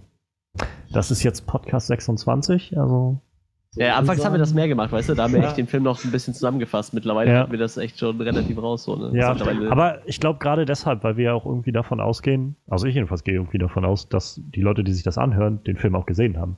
Deshalb braucht man auch nicht immer erzählen, was in dem Film passiert. klar. Andererseits ist mir das gerade irgendwie so ein Bedürfnis, diesen Twist nicht einfach zu verraten. Ich weiß auch nicht warum. Irgendwie ist mir das so, irgendwie ist das kostbar. Ja, also du, musst es nicht, aber ich sag's sonst auch gerne. also. ja, übernehmen. Also wir hatten halt den Twist am Schluss, oder so, naja, kurz vor Schluss, als dann klar wurde, dass ähm, hinter dem ganzen Verschwinden von Megan Tom stand, der Ex-Mann von Rachel, und darüber hinaus öffneten sich dann noch ganz andere Tore, nämlich dass Tom letztendlich der, naja, gewalttätige und abusive Typ war aus, Mhm. aus der Beziehung mit Rachel, der sie halt mehr oder weniger in den Alkoholismus getrieben hat und ihr dann auch immer wieder ähm, falsche Erinnerungen sozusagen eingesetzt hat in ihre Blackouts, wenn sie dann zu besoffen war. Dann hat er irgendwie gesagt, du bist völlig ausgetickt und hast irgendwie alles kaputtgeschlagen oder mich auf der Arbeit irgendwie blamiert und jetzt werde ich gefeuert und so, wo halt eigentlich rauskam, dass er einfach nur mit allen da rumgepögelt hat irgendwie auf der Arbeit und, Und die Wutausbrüche hatte er selbst. ja, so ungefähr. Eine Szene, in der also Sie- die, die Anfangsszene, Ja, ja. Szene am Anfang, bei der ich dachte, wow, ich kann ihn verstehen, dass er sie verlassen hat, war, dass sie mit einer Lampe den Spiegel eingeschlagen hat. Ich glaube, es war ein Golfschläger. Golfschläger sogar, Mhm. wow. Ja, genau. Und dann letzten Endes kam raus, sie lag da auf der Treppe und Ja. er hat den Spiegel zertrümmert. Ganz genau. Und darüber hinaus öffnete sich dann noch so der Twist mit Megan, als dann klar wurde, dass ähm, er halt, also Tom halt auch eine Affäre mit Megan hatte. Megan war schwanger und daraufhin hat Tom sie dann nachher als umgebracht, als Megan sie, äh, ihn dann quasi konfrontiert hat damit. Und dann sowas meinte wie, du wirst dein ganzes Leben für dieses Kind bezahlen. Und gerade im Blick mit der Hintergrundgeschichte, die wir halt zu Megan bekommen haben, war das halt dann irgendwie ziemlich, naja, also vielleicht auch noch was Positives, war das halt sehr, sehr wirksam, dass sie halt gesagt hat, sie will dieses Kind behalten, Ja. weil das letzte Kind halt gestorben ist. Und das hat halt auch irgendwie auch erklärt, warum sie so unglaublich kaputt war bei ihrem äh, Psychiater, als sie halt meinte, sie ist schwanger und so. Weil dann halt rauskam, na, sie hatte schon mal ein Kind und das ist halt gestorben. Mehr oder weniger, also durch ihr, naja, Ihr fahrlässiges Handeln, ja. Sie hat es im Prinzip sterben lassen, mehr oder Ja. weniger unbewusst. Sie ist, in, also, sie ist in der Wanne eingeschlafen und das Baby ist ertrunken. Ja. Und also es ist schon ziemlich dramatisch und auch dann die Darstellung in der Szene, wie sie dann irgendwie aus der Wanne da raus ist und so, das war schon ziemlich krass. Ja. Ähm, ziemlich gutes Acting. Ja, ja, ja, ja, ja. Und ähm, ebenfalls, wir hatten ja schon mal drüber geredet, der Film ist halt an sich recht ruhig, sag ich mal. Halt, da brodelt ganz viel, Mhm. so. aber er ist halt irgendwie recht ruhig und es gibt dann immer so ein, zwei Mal so diese Entladungen. Ja, die sind halt ja. dadurch dann recht effektiv. Also sowohl halt der finale Kampf sozusagen dann, als äh, Rachel dann realisiert hat, was Sache ist und dann zu Tom nach Hause geht und Anna da rausholen will, so ungefähr. Und ähm, naja, er sie dann verfolgt und erst sie besoffen, also betrunken machen will, dann schlägt er sie K.O. und dann ist er halt hinter ihr her und während sie rausrennt, schnappt sie sich ja dann diesen Korkenzieher da, also dieses Allzweckmesser und dann Korkenzieher und haut ihm den dann so voll in die Halsschlagader rein. Ja. Und ähm, das war dann nochmal, gerade als dann halt Anna rauskam und das irgendwie als dann auch so für sich realisiert hat und sich dann halt auf ihn raufgesetzt hat und das Ding immer weiter reingedreht hat. Das war, das war schon ziemlich heftig an dem Moment, wo ich halt auch so saß und so richtig irgendwie die Augen zusammenkneifen, also so, oh, zusammenkneifen musste. Das muss doch, oh Gott, oh Gott, so. Ähm, was halt ein Gefühl ist, was man ab und an verlieren kann in diesen ganzen Action-Blockbustern, so von. Also ich hatte, ich fand Accountant an der Stelle bei den Action-Sequenzen sehr gut, aber ich hatte nie das Gefühl von, oh mein Gott, ist das gerade brutal. Also es war so, Ja. okay, Kopfschuss, Kopfschuss, Kopfschuss, ist halt auch so. Ist auch ziemlich clean. Und Ja, genau. Ein Korkenzieher. Oder halt, also am, am heftigsten fand ich ja die Szene, als wir gesehen haben, wie Tom, ähm, ich wollte schon wieder Haley sagen, Megan also umgebracht hat. Also Ja. nicht nur, wie sie dann zurückgefallen ist und sich den Kopf angeschlagen hat, das fand ich schon so, äh, dann hat er irgendwie auf sie eingetreten. Das war schon so, wo ich gedacht habe, meine Fresse, Alter, das ist doch widerlich irgendwie, das ist doch so unmenschlich. Mhm. Und dann wacht sie auf und er schnappt sich einen Stein und dann allein nur vom Weiten zu sehen, wie er den Stein darunter gedeppert hat, das war so, wo ich, ja, sowas, das ging mir halt nah. Ja, Also, genau. das hat der Film halt sehr, sehr gut geschafft an den Stellen. Ich glaube, das war bei mir eher so das größte Problem mit dem Film. Ich glaube, ich bin in den ganzen Film nicht einmal über meinen Ruhepuls hinausgekommen irgendwie. So. Oh. Ich meine, ich mochte die Story total gerne so, aber irgendwie auch die Szenen, die Spannung vermitteln wollten, haben mich jetzt nicht so aufgeregt, sage ich mal. Also im positiven Sinne aufgeregt. Hm. Ich fand das alles cool, ich mochte die Plot-Twists, die waren super geil, die Story von dem Film auch richtig super, aber so ein bisschen mehr Aufregung hätte ich mir schon gewünscht. Irgendwie so. Naja, wir, wir kommen ja gleich noch dazu. Ja, ähm, ja. Zu dem Part. Ähm, was wollte ich gerade noch sagen? Also, wie gesagt, diese Action-Entladungen waren halt sehr gut platziert, so in, in der ganzen Geschichte, so dass man immer mal so diesen Moment hatte von, oh, irgendwie steht hier auch gerade echt was auf dem Spiel, so. Jenseits von den persönlichen Dramen war gerade echt so, auch, okay, Leben ist in Gefahr. ähm, ja, ich glaube, ich wollte noch irgendwas anderes sagen, aber es ist, glaube ich, gerade weg. Ähnlich wie der Name Rachel manchmal verschwindet. Irgendwas mit dem Korkenzieher vielleicht? Oder Ah, Schild? ich, keine Ahnung. Vielleicht, vielleicht war es jetzt nur so ein Gefühl, was aus Versehen da war. Ich weiß es nicht. Ansonsten, ja, das war also der Twist, den wir am, am Schluss hatten. Tom war letztendlich derjenige, der das Ganze durchgezogen hat und irgendwie alle hinters Licht geführt hat. Ja, Ja, ich werfe an der Stelle einfach nochmal ein, was mir gut gefallen hat, noch eine Sache.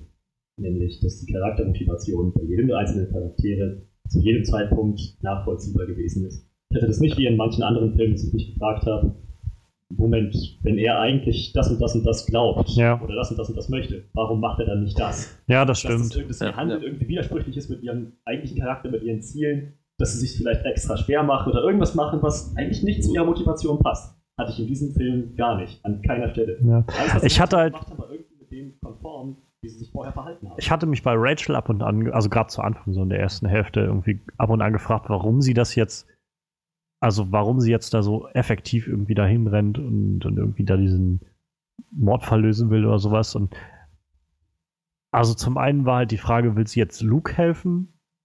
Also das war so mein, mein Punkt, auf dem ich dann nachher irgendwann stehen geblieben bin für mich. Zum einen will sie wahrscheinlich äh, Luke will, sag ich ja, Luke Evans, also dem Scott helfen, weil sie halt ja so eine obsessive Natur irgendwie entwickelt hat da mit dem Ganzen und dieses Gefühl von betrogen werden und bla, ähm, das so mit dem verbindet und dem da irgendwie raushelfen will, weil sie ja auch der Ansicht ist, dass äh, sie halt Haley da gesehen hat, wie sie ihn betrogen hat mit jemandem auf der Terrasse. Ähm, und zum anderen denke ich mal, dass sie das für sich selbst auch gemacht hat. Rate ich mal, dass sie halt irgendwie sich selbst beweisen wollte, dass sie halt nicht Haley umgebracht hat, weil sie es ja selbst nicht wusste. Das wär, war so der Punkt, auf den ich irgendwie selbst kam. Also, warum ich mir. An einer Stelle einmal erwähnt, dass sie in Haley das sieht, was sie selbst verloren hat. Megan. In Megan. Ah, Nicht. meine Güte, ja, das ist ja ansteckend. In Megan, dass sie, dass, dass sie, hat, sie hat ziemlich weiter am Anfang des Films, wenn sie Megan auf der Terrasse oben sieht mit, mit ihrem Naja. Sagt sie, in ihr sehe ich mich und das, was ich verloren habe, das, was ich hätte haben können. naja, naja. So, sie wünscht ihr eben, dass es bei ihr besser läuft. Und ich glaube, deswegen sieht sie das so als ihre Lebensaufgabe, dann zu klären, wo ist Megan jetzt hin? Ist sie tot? Oder wer war das dann, wenn, das, wenn sie wirklich tot ist? Ja, ich könnte mir halt vorstellen, dass sie einfach halt sich selbst beweisen wollte, dass sie es halt nicht war. So dass sie halt Megan nicht umgebracht hat. Ich glaube Weil- ich glaube aber auch ohne diese Frage. Auch wenn sie hundertprozentig wüsste, dass sie es nicht war, hätte sie, glaube ich, ein Interesse daran, rauszufinden, was passiert. Ja, das meine ich ja, das ist so dieser Ansatzpunkt dann halt mit Scott und so dieses, die Beziehung der beiden halt als Zentralpunkt so zu sehen und zu sagen, dieses, dieser obsessive Gedanke halt, diese beiden Menschen sind halt so ein zentraler Punkt meines Lebens irgendwie geworden. Bestimmt. dass ich halt irgendwie damit interagieren muss und damit Ja. das beeinflussen muss. Aber ich glaube, gerade durch diese Situation, dass sie halt keine Erinnerung hatte an diesen Abend und in Blut aufgewacht ist und so. Was anscheinend häufiger passiert. Also, ihr müssen ja diese Fragen in den Kopf gekommen sein, zu sagen, okay, ich könnte das sehr gut gewesen sein. Ich habe die ja noch gesehen und danach weiß ich nicht mehr, was passiert ist. Und vielleicht wollte sie sich einfach nur selbst beweisen, dass sie es halt nicht war. das hat sicher auch eine Rolle gespielt, ja. Weil ansonsten habe ich mich halt ganz zu Anfang gefragt, so, warum rennt sie da jetzt hin? Also ich meine, wenn ich mir Gedanken machen würde, dass ich jetzt, also ich könnte da jemanden umgebracht haben, dann würde ich doch nicht immer, so wie die, die Polizistin meinte, ich würde doch jetzt nicht sofort immer wieder zum zu dem Leuten hinrennen, wo mich das noch verdächtiger macht und so. Das, klar, also da spielt mehrere Faktoren. aber das ist halt dann auch, glaube ich, dieses, naja, das zeigt halt auch einfach, glaube ich, diesen, diesen gepeinigten Charakter von Rachel, so dieses Alkoholiker-Dasein, was sowieso, glaube ich, dann nochmal schwieriger wird, vielleicht auch klare Gedanken zu fassen, wohin man will Ja. und was man machen will. Das fiel mir sowieso schwer zu fassen. Ja. Und halt auch generell so diese, diese ganzen psychischen Probleme, die sich nach all den Jahren von Missbrauch dann irgendwie so durchgesetzt haben. Ja. Aber insofern, ja, du hast recht. Also da konnte, und auch bei, wie gesagt, bei äh, Megan fand ich das halt auch mit dem Kind gerade am Schluss nochmal sehr, sehr nachvollziehbar, warum sie das Kind behalten wollte und dass das, diese ganze Geschichte mit diesem Kind, was sie verloren hat, halt auch irgendwo hinführte. Hm. Das fand ich gut. Ähm, genug von dem, was wir gut fanden, kommen wir doch mal auf was, auf die Sachen, die uns nicht so gut gefallen haben. Ähm, ich gebe erstmal wieder ab an dich, Manuel. Du hattest ja gerade schon mal so ein bisschen angefangen. Ja, wie gesagt, so das, das größte Problem, was ich halt hatte, war, dass mir so, ja, ja nicht die Action, so, ich, ich weiß nicht, wie man das beschreiben soll. So, ich war halt den ganzen Film einfach viel zu entspannt. Das ist so ein Film, ich könnte mich da auch einfach hinlegen und einschlafen, so, weißt du, so. Ich meine, wenn ich mir jetzt einen Actionfilm angucke, kann ich dabei nicht schlafen, so. Bei dem Film fehlt mir einfach so zwischendurch mal so ein Moment, wo ich sagte so, wow, da geht mir doch der Puls ein bisschen hoch. Ah, das muss mhm. ja dann nicht mal irgendwie durch Action sein, ne? Das kann ja auch durch irgendwas anderes erzeugt werden, so, aber ich war halt den ganzen Film total entspannt und ich dachte doch die ganze Zeit so, ja, okay, krass, das ist jetzt echt eine krasse Wendung, aber irgendwie hat sich da trotzdem nichts geregt, so, also irgendwie, mir fehlte so ein bisschen was, was das Blut in Wallung bringt. Vielleicht bin ich auch einfach, weil du ja schon sagtest, die Szene, wo er mit dem Stein auf ihren Kopf einsteckt, vielleicht bin ich da echt zu abgehärtet für, als dass mich sowas noch irgendwie bisschen äh, aufregt, aber das hat mir echt ein bisschen gefehlt so. Also, das passt ja auch irgendwo zum Film, dass es, dass es nicht so ist, vielleicht so. Ich, ich müsste, hätte jetzt so an der Story nichts auszusetzen, oder wüsste auch nicht, wo man es einba hätte einbauen sollen, aber irgendwie für mich fehlt da irgendwas. Also, ich, äh, ich kann dich da tatsächlich gut verstehen. Also, ich, es ging mir jetzt nicht ganz so, dass ich irgendwie völlig unberührt war oder so. Ähm, ich fand halt auch, wie gesagt, gerade die Story irgendwie sehr, sehr schön gemacht. Ja, klar. War sie auch. Und ähm, halt auch die Art und Weise, wie man das erzählt hat. Ich, mein Problem ist halt an manchen Stellen, dass ich es ein bisschen sehr unfokussiert fand, gerade in der ersten Hälfte mit so einigen Zeitsprüngen, die so für mich ein bisschen aus dem Nichts kamen, so mit und sechs Monate vorher so. Ähm, ich kann verstehen, was sie da vorgehabt haben, ich glaube, für mich hat es halt einfach nicht so wirklich funktioniert. Das war so ein. Ich weiß nicht, also ich hätte es halt, glaube ich, lieber gesehen, wenn wir, wenn wir tatsächlich rein auf Rachel zum Beispiel fixiert gewesen wären und einfach mit ihr zusammen immer ihre Erinnerungen zurückerlangt hätten. Das hatte ich halt, das fand ich halt auch wirklich die starken, wirklich, wirklich starken Flashbacks. Ähm, und dann gab es halt immer so willkürlich, hatte ich immer so das Gefühl, ab und an halt immer mal wieder so einen Sprung zurück, um einfach nochmal ein bisschen die Story neu anzutreiben. Das kann ich halt auch schon verstehen. Und das, wie gesagt, das hat auch eigentlich so den eigenen Charme auch ausgemacht von dem Ganzen. Aber gleichzeitig hat es halt mich auch daran gehindert, dass ich jetzt so wirklich voll involviert war. Also, wo du schon meintest, Frederik, so auf dem wo man so auf der Kante seines Sitzes ist und so völlig gespannt. Das hatte ich halt auch nicht so wirklich. Also, mhm. wenn ich so zurückdenke an 10 Cloverfield Lane, da saß ich den ganzen Film und habe gedacht, oh mein Gott, oh mein Gott, wie geht das jetzt weiter? Oh mein Gott, so. Ja, zum, zum das, Beispiel, ja. Zum das Beispiel. ist bei mir halt da nicht passiert bei dem Film. Ich habe ich hab ja. immer gedacht, das ist wirklich toll gemacht, was ich da gerade sehe. Es ist so wirklich. Ich bin auch, ich will, bin auch gespannt, wie die Story jetzt weitergeht. Und ich will halt auch gerade sehen, wie diese Charaktere irgendwie sich weiterentwickeln und so. Aber ich hatte halt nie das Gefühl von, mir brennt es jetzt gleich auf der Seele, wie es weitergeht, so, weil das ist so der nächste Punkt für mich irgendwie. Ich, ab einem gewissen Punkt, also relativ früh, fand ich es dann sehr vorhersehbar für mich. So, natürlich nicht bis ins kleinste Detail, aber ich war mir ziemlich früh sicher, dass Tom derjenige ist, auf den das alles hinausläuft. Ähm, ja, und dann war das so ein, okay, jetzt bin ich nur gespannt und dann spätestens, als es dann irgendwie, oh, das Kind ist nicht von, von dem Psychiater und auch nicht von ihm, dann, okay, dann wird Tom sie geschwängert haben und sie bestimmt deswegen umgebracht haben. Und ja, letztendlich lief es dann darauf hinaus. Ja, gut, das stimmt schon. Für mich war Irgendwann das, war so der Punkt überschritten, mich, wo man dann gedacht hat, für mich war der Payoff nicht groß genug so. für mich habe ich hab mir so gedacht, irgendwie, so während des Films so irgendwie, das, das wirft gerade, wie du sagst, so viele Fragen auf und ich würde mir wünschen, dass jetzt so ein Payoff kommt, was mich so von den Socken haut, so, was mich ja, so völlig ja. von hinten erwischt. Nicht so ein Twist aller, es war eine böse Zwillingsschwester, aber irgendwas noch clevereres. So. Und das ja, war, Rachel war ist eigentlich ein Mann und Rachel war schon hat geschwängert. ja, sie war früher ein Mann und hat sich dann umoperieren lassen oder sowas, ja, als sie genau. besoffen war und hat es vergessen oder so. nee, aber also, keine Ahnung, ich hatte halt mir gewünscht, dass es mich vielleicht ein bisschen mehr von hinten erwischt und dass ich es nicht schon so vorhersehe. Irgendwie. Weil, wie gesagt, spätestens ab der Hälfte. Ich habe auch den Psychiater tatsächlich nie wirklich in Betracht gezogen. Für mich war das zu offensichtlich zu Anfang ja, einmal jetzt gemacht mit so einem, oh, sie hatte eine Affäre mit dem Psychiater. So. Und zum einen haben wir halt nie in den entscheidenden Szenen gesehen, dass das auch wirklich war, so wie in dem Wald und so, wo sie da von hinten genommen wurde. Mhm. Da haben sie halt so ganz geschickt dann nämlich einen Baum davor gesetzt und so, dass man den nicht sieht. Und das war so, was mich immer wieder bloß darin bestätigt hat, okay, das ist nicht dieser Psychiater, ansonsten würden sie den gleich zeigen. Und dann bleibt halt nur noch so, also irgendwann die Frage so, ja, so viele andere männliche Charaktere haben sie nicht eingeführt. Also, oder sie machen halt so eine völlige Linkswendung, es kommt ein ganz anderer Charakter so zum Schluss, aber das glaube ich nicht. Dann war noch die Frage zwischen entweder halt Tom oder, der die Typ Frau, aus dem ne? Zug. Ach so, oder der Typ aus dem Zug. Dieser- Ja, wir hatten noch die, äh, die, die Vermutung, dass es vielleicht die Frau war, die von der Affäre mitbe mitbekommt, so, weißt du?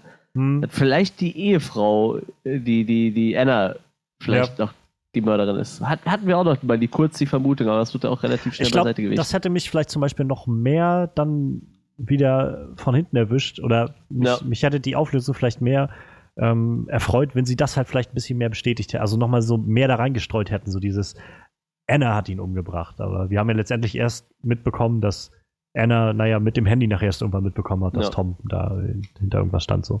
Oder nicht ehrlich Ja, zu ihr war so. wa- was, äh, was ich aber trotzdem gut fand, trotz dass es so vorhersehbar war, dass wiederum andere Sachen überhaupt nicht vorhersehbar waren, fand ich. Zum Beispiel, dass Tom eigentlich so ein richtiges Arschloch ist. Selbst, selbst Ja, wenn man so im ja. Kopf hat, okay, er ist ein Killer, aber Also, dass er ihr wie quasi gesagt, alles ja, nur eingeredet hat, so das habe ich halt das auch nicht kam wieder- natürlich. wie so ein Schlag ins Gesicht. Dann Wie so. gesagt, das wirkt auch Aber sehr leichter. psychopathisch irgendwie schon, so dieses, oder ja, soziopathisch, genau. psychopathisch, so dieser Typ, der einfach mal so von jetzt auf gleich im Charakter völlig umspringt.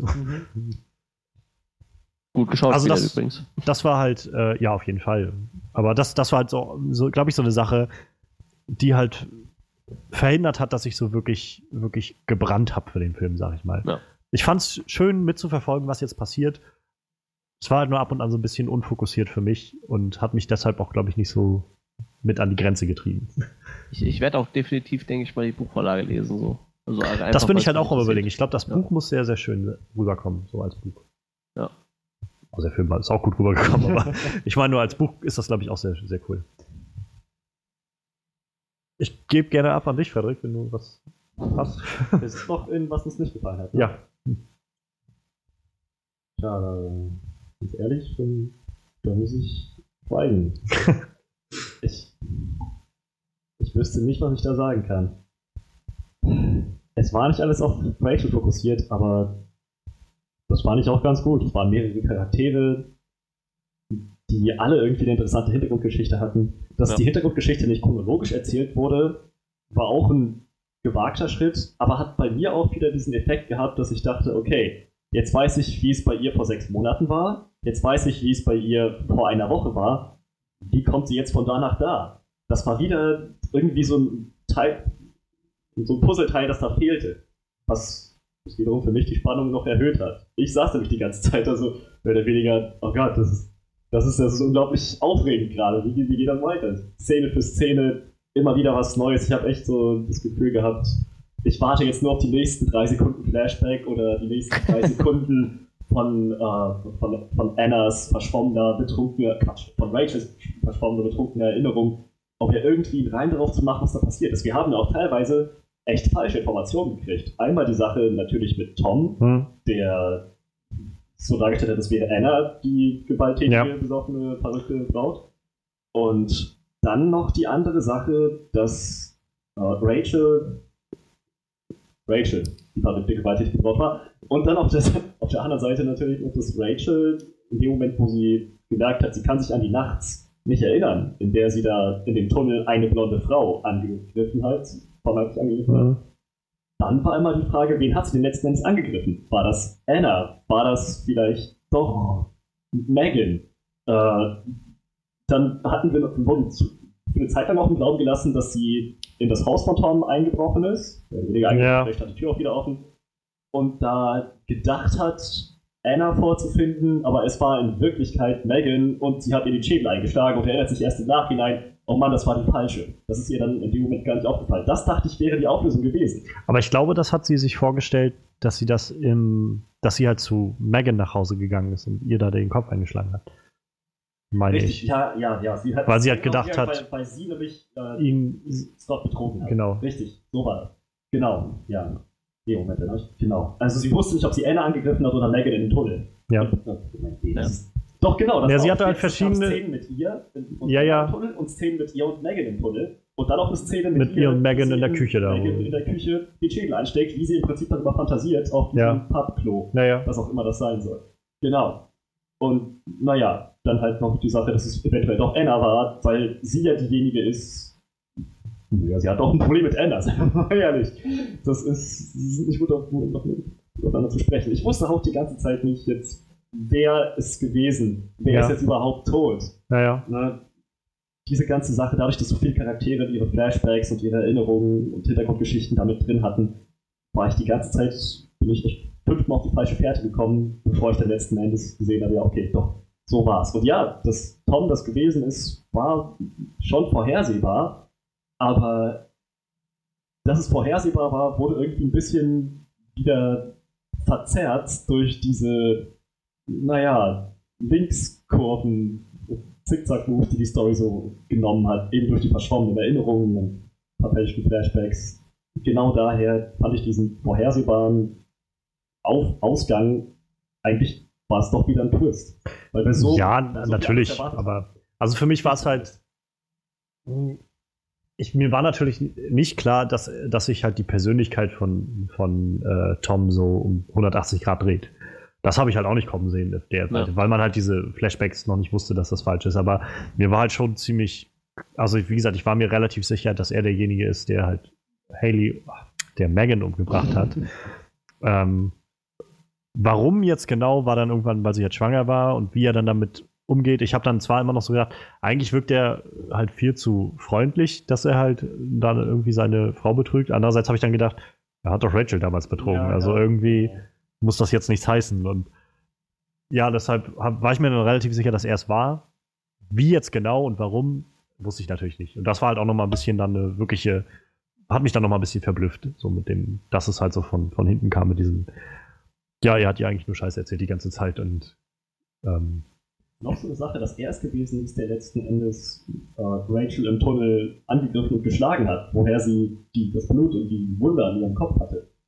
So, einige der Flashbacks deuten darauf hin, dass das Anna gewesen war. Dass sie sie von hinten angeschrien hat, Uwe, sie dreht sich um, oh, das ist Anna, und Anna haut ihr eine rein. So, ge- genau sowas eben. Das, das scheinbar Offensichtliche wurde dann doch wieder ganz schön verzerrt. Für mich zumindest hat das echt gut funktioniert. Ja, also das freut mich sehr. Wie gesagt, ich hätte mir manchmal gewünscht, dass er ein bisschen fokussierter wäre oder vielleicht wenigstens ein bisschen, ich weiß nicht, ein bisschen mehr etabliert hätte, wo, wie diese Zeitsprünge zu, zustande kommen, so, weil das war, war mir manchmal einfach ein bisschen zu willkürlich. Weshalb ich halt so das Gefühl hatte von, ich weiß gerade, jetzt hat es mich gerade irgendwie wieder so ein bisschen rausgerissen und, und äh, hat so ein bisschen verhindert, dass ich jetzt halt so dieses Spannungsgefühl wirklich aufbauen und halten konnte. Ich hatte immer so Szenen, wo ich gedacht habe, jetzt, jetzt nimmt das gerade so richtig dramatische Formen an und also ich mochte eigentlich so ziemlich jede Szene, wo irgendwer bei diesem Psychiater war und mit dem geredet hat, weil das so viel immer wieder preisgegeben hat über die Charaktere. Ähm, sei es jetzt von, äh, von Megan, die ja, wo wir ja eigentlich hauptsächlich von ihr gelernt haben, während sie dann mit dem Psychiater geredet hat, oder halt auch diese ein oder zwei Sitzungen, die äh, Rachel dann bei ihm war und äh, ja ursprünglich wohl scheinbar Informationen über ihn rankriegen wollte und dann aber, naja, doch irgendwie realisiert hat, dass sie doch selbst was über sich selbst lernen kann. Ähm, das waren tolle Szenen und dann, weiß ich nicht, hat es dann danach wieder so ein bisschen für mich den, den Kontakt verloren und ja, dann habe ich halt gedacht, na gut, also ich, ich bin schon gespannt, wie es jetzt weitergeht und so, aber ich bin jetzt halt nicht so brennend dabei. aber naja, ähm, was ich vorhin noch sagen wollte, dass, als wir mit den Charakteren drauf zu sprechen kamen, also so wie zum Beispiel die Cops waren halt so ganz offensichtlich nur da, um halt ab und an den Plot ein bisschen voranzutreiben. Das war so, oh, da ist, da ist, äh, ist, äh, die ist eine Polizistin. Ähm, ich hatte übrigens nochmal nachgeguckt, weil der, die die Polizistin Ja, dann gespielt ja. hatte. Ähm, ja, also ich glaube, gesehen habe ich sie wirklich auch bloß in dem, die Insel der besonderen Kinder. Ähm, ansonsten irgendwo vielleicht nochmal so an irgendeiner Serie, die hat in vielen Serien mitgespielt. Bei Lost hat sie wohl auch mitgespielt. Ähm, Ah, das wäre mir neu. ich kann noch mal gucken, wer den sie da gespielt hat. Aber Das kann nicht sein. Lost Dann war sie gesehen. vielleicht irgendwie ein Extra oder so. Sie, vielleicht, vielleicht hat sie auch einfach jemanden gespielt, den ich gar nicht so, und vielleicht sah sie noch wesentlich jünger aus. Lost. Episode 614. Wow, eine Episode. Die, Ja, die Mother. von irgendjemandem. Mother. Across the Sea, sie spielte Mother. Ja, na klar, okay, alles klar. Gut, doch, doch. Ich erinnere mich wieder. Ich weiß nicht, wer das ist. Glaube ich. Aber wenn ich in den Cast zum Beispiel reingucke, dann taucht die auch erst weiter unten auf. Also die wird wahrscheinlich so keine große Rolle haben. Oder? Also, Ja, also. Na, Mother, die von Jacob, glaube ich. Und Ah, okay. dem Smoke Monster. Ja, ja, das, das könnte sein, ja. Tatsache. The Smoke Monster from Lost. Ja. Oh ja, okay. Krass. Das sah sich aber echt anders aus, muss ich sagen. Wahrscheinlich, ja. Aber, ja, Ist ja auch schon ein paar Jährchen her. eben. Ich fand die Cops jetzt immer, um drauf zurückzukommen, gar nicht so schlimm. Ich meine, klar, die waren nicht unbedingt die. Ich fand halt manchmal die Handlungsweise ein bisschen seltsam. Also wie sie da im Klo stand und meinte, der hat mich angegriffen und so. Erzählen Sie mir doch einfach, dass Sie die umgebracht haben. So, so ich gedacht habe, echt jetzt? Das ist ein bisschen weit weg, oder? So die Cops, die dann irgendwie so, das wirkte schon recht korrupt, irgendwie so ein, ah, du hast Probleme, du wurdest angegriffen, ja, zu schade, so. Andererseits gibt es auch Cops, die in den USA regelmäßig Schwarze abknallen, dafür, dass die sich ihr Shirt zurechtzupfen. Also, dumme Cops gibt es auf jeden Fall. Ja, natürlich. Aber das hat, fand ich halt ein bisschen zu dämlich manchmal in dem Film. Also, Ja. was ist manchmal? Es war ja bloß ein, zwei Szenen und das war diese eine Szene auf diesem Klo, wo ich gedacht habe, was macht sie da jetzt gerade irgendwie? Das, so wird sie niemals Geständnis aus der rauskriegen und warum, also, ne? Klar, du kannst immer sagen, es war eine Alkoholikerin, aber wenn man mal hinschaut, ich meine, der hat sie ganz schön gewirkt. Also, dann wird man auch irgendwo Wirkspuren oder sowas finden, wenn man, wenn man da mal hinguckt oder so. Naja, Oder halt auch die Arbeit an der Leiche, wo ich so denke, zum einen hat äh, der Typ mit ihr gevögelt, zum anderen ha hatte sie ein Kind von ihm im Bauch. Und sie haben schon mal rausgefunden, es ist nicht die DNA von den anderen beiden. Und sie haben seine DNA nicht genommen, obwohl er irgendwie in ziemlich enger Verbindung mit dem Opfer steht. Also auch wenn sie von den Verhältnissen nichts wissen, war er doch ein ziemlich enger, ja, in, in engeren Kreis müsste der irgendwo gewesen sein. ja, ich habe das bewertet als ziemlich schlechte Polizeiarbeit. Ja, aber das, das stol- stolpert man halt so ein bisschen drüber. Also ich hab so gedacht, na, irgendwie, irgendwie ein bisschen dämlich von den Cops. Ja, aber wie gesagt, ich, hab- ich glaube, Cops können auch echt dämlich sein. ja, Daher- natürlich. Ich meine, Definitiv, ja. Sie, hatten, sie haben jetzt nicht bei weitem nicht das zu dem Film beigetragen, was sie hätten beitragen können. Aber ich kann auch nicht sagen, dass es mich gestört hat. Also ich meine, bei mir war es jetzt auch wirklich noch so ein Nitpicking-Niveau. Das war jetzt nicht so, was ich gesagt habe, oh nee, ich kann den Film jetzt nicht mehr ernst nehmen. weißt du, so während Uh, des Films irgendwie, nehmt einfach seine DNA! Warum nehmt ihr nicht seine DNA? Nee, das meine ich natürlich nicht. Aber es war nur sowas, was mir irgendwie aufgefallen ist. Einfach, wo ich nur so während des Films gedacht habe. Seltsam. Naja. Aber ja, davon ab ähm, gab es jetzt auch nicht wirklich viel mehr. Der Film war halt einfach sehr, sehr charakterbasiert. So. Ja. Ja. Deshalb, es bietet halt, klar könnte man überall noch irgendwo vielleicht so ein kleines Plothole oder sowas rausfischen, aber darum geht es halt auch irgendwie nicht. Darauf zielt der Film ja auch Ja. nicht ab. Irgendwie so eine große, verworrene ähm, Reise zu erzählen oder sowas und irgendwie ein Abenteuer, was auf das nächste folgt oder so, sondern es geht einfach um diese Charaktere, die sich weiterentwickeln. Und deshalb haben wir ja so viele Dialoge irgendwie zwischen Leuten und so viele Tränen, die fließen. und ich meine, auf der Ebene hat der Film das halt gut gemacht. Kann man nicht anders sagen.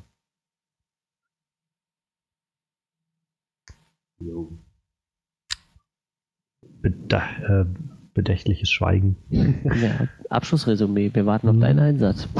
ja, ich, ich dachte nur, vielleicht hat ja noch jemand irgendwie was. Also mit jemand meinte ich dich, Manuel, aber hätte ja sein können, dass noch irgendwas wäre. Ich, ich, ich habe angefangen, ich äh, bin schon durch. Okay, okay.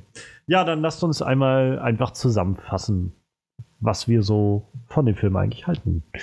Ähm, magst du anfangen, Manuel? Ja, kann ich tun.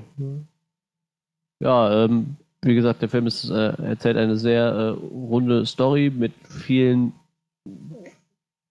vielleicht teilweise vorhersehbaren, teilweise auch überhaupt nicht vorhersehbaren Twists. Kleine wie große. Wie gesagt, der wird getragen von einem sehr, sehr guten Cast, meiner Meinung nach. Also ich finde, da fällt jetzt keiner negativ raus, sonst hätten wir eben wahrscheinlich auch drüber gesprochen. Ich weiß ich, vielleicht der ein oder andere. Oh, dieser Typ im. Zug. Oh. Der war so furchtbar. Nee, ach. Selbst der war Das fand ich okay. übrigens, sorry, wie ich dich unterbreche, das fand ich übrigens sehr schön, dass sie den so reingeworfen haben, als so einen möglichen irgendwie, das muss doch irgendwas mit dem auf sich haben und er, er war einfach nur der Typ im Zug. Ja, heute auch so helfen. Ja. Ziemlich schön. Auch, auch wieder der erste Eindruck, oh, der, mit dem hat es irgendwas auf sich und letzten Endes, nö, normaler Typ, der hier helfen wollte, Ja. er angeschrieben wurde. War, war genau was anderes. So.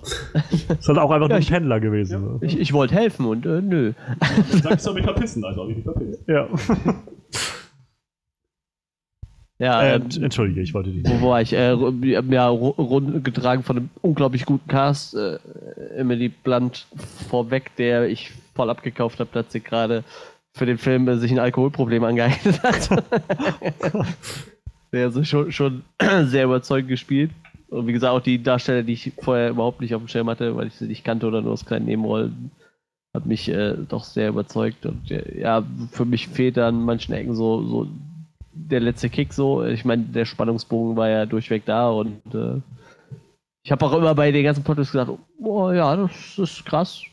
So, das äh, ist schon abgefahren, aber wie gesagt, bei mir kam, fehlt halt so der letzte Kick, aber ich würde dem Film trotzdem, also 8 von 10 würde ich ihm geben, denke ich. Ja, 8 von 10 ist gut, da kann ich mit leben.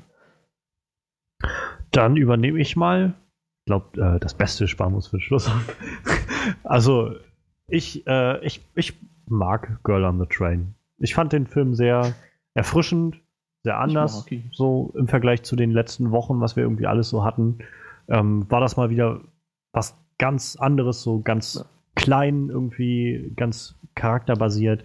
Und sowas zu sehen mit tollen Schauspielern fand ich einfach super, super schön.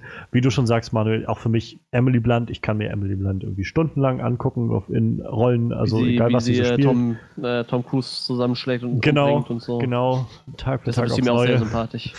Ähm, und auch hier, also das, was sie da abgeliefert hat. Ich bin ganz froh, dass wir Brie Larson kriegen als, äh, als Captain Marvel. Aber Emily Blunt wäre auch sehr, sehr cool gewesen, glaube ich, die als Captain Marvel zu sehen. Stand ja Bei- auch zur Wahl. Ja, die war wohl auch im Gespräch. Ach, Ähm, davon ab, ja, die Story ist halt so teilweise so, so schön verworren, dass man so ein bisschen sich am, am Kopf kratzen muss. Ab einem gewissen Punkt war es mir dann einfach ein bisschen zu offensichtlich, in welche Richtung das wohl laufen wird. Also ich habe halt, ich habe eine Vermutung gehabt und letztendlich ist auch das dann eingetreten.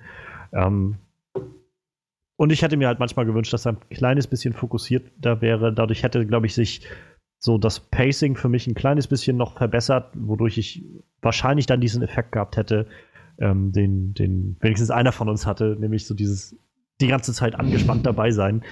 Ähm, ich war gut dabei bei dem Film. Ich habe irgendwie gedacht, irgendwie ist, also es ist halt sehr spannend, aber es reißt mich jetzt gerade nicht so mit wie so ein Strom. Und ja, darüber, äh, letztendlich komme ich dann, ja, ich komme, ja, ich, ich glaube, ich komme auch so auf acht Punkte. Acht von zehn ist, glaube ich, auch so meine Wertung. Ich fand den Film wirklich gut. Ich kann auch eigentlich nur empfehlen, den zu schauen. Wenn man so, wenn man diese Dra Art von Drama und Thriller irgendwie Ja. mag. Also Ja, genau. ist halt eine recht langsame Geschichte, die ein bisschen braucht, um anzulaufen und halt viel Wert auf die Charaktere legt. Ähm, wenn man das mag, ist der Film, glaube ich, echt gut dafür da. Ich habe halt Gone Girl nicht gesehen. Ich glaube, mit dem wird er sich wahrscheinlich für die meisten Leute, die aus dieser Richtung kommen, so ein bisschen messen müssen mit dem Film. Ob er das schafft, weiß ich nicht. Ähm, aber ich glaube, es ist halt so ein guter Film, der in diese Richtung geht. Jo. Okay, tja, was hätte ich von dem Film? Ich finde, der Film hat ein sehr, sehr mitreißendes, kunstvolles Storytelling. Charaktere sind glaubhaft, nachvollziehbar, sehr vielschichtig dargestellt durch sehr gute Schauspieler mit extrem guten Leistungen. Emily Blunt allen voran. Auch die anderen liefern in jeder Hinsicht ab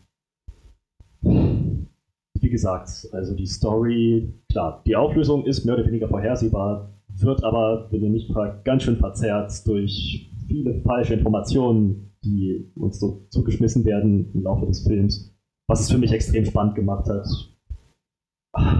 Ja, und letzten Endes kann ich nicht sagen, dass mir irgendwas an dem Film nicht gefallen hat, außer das Genre.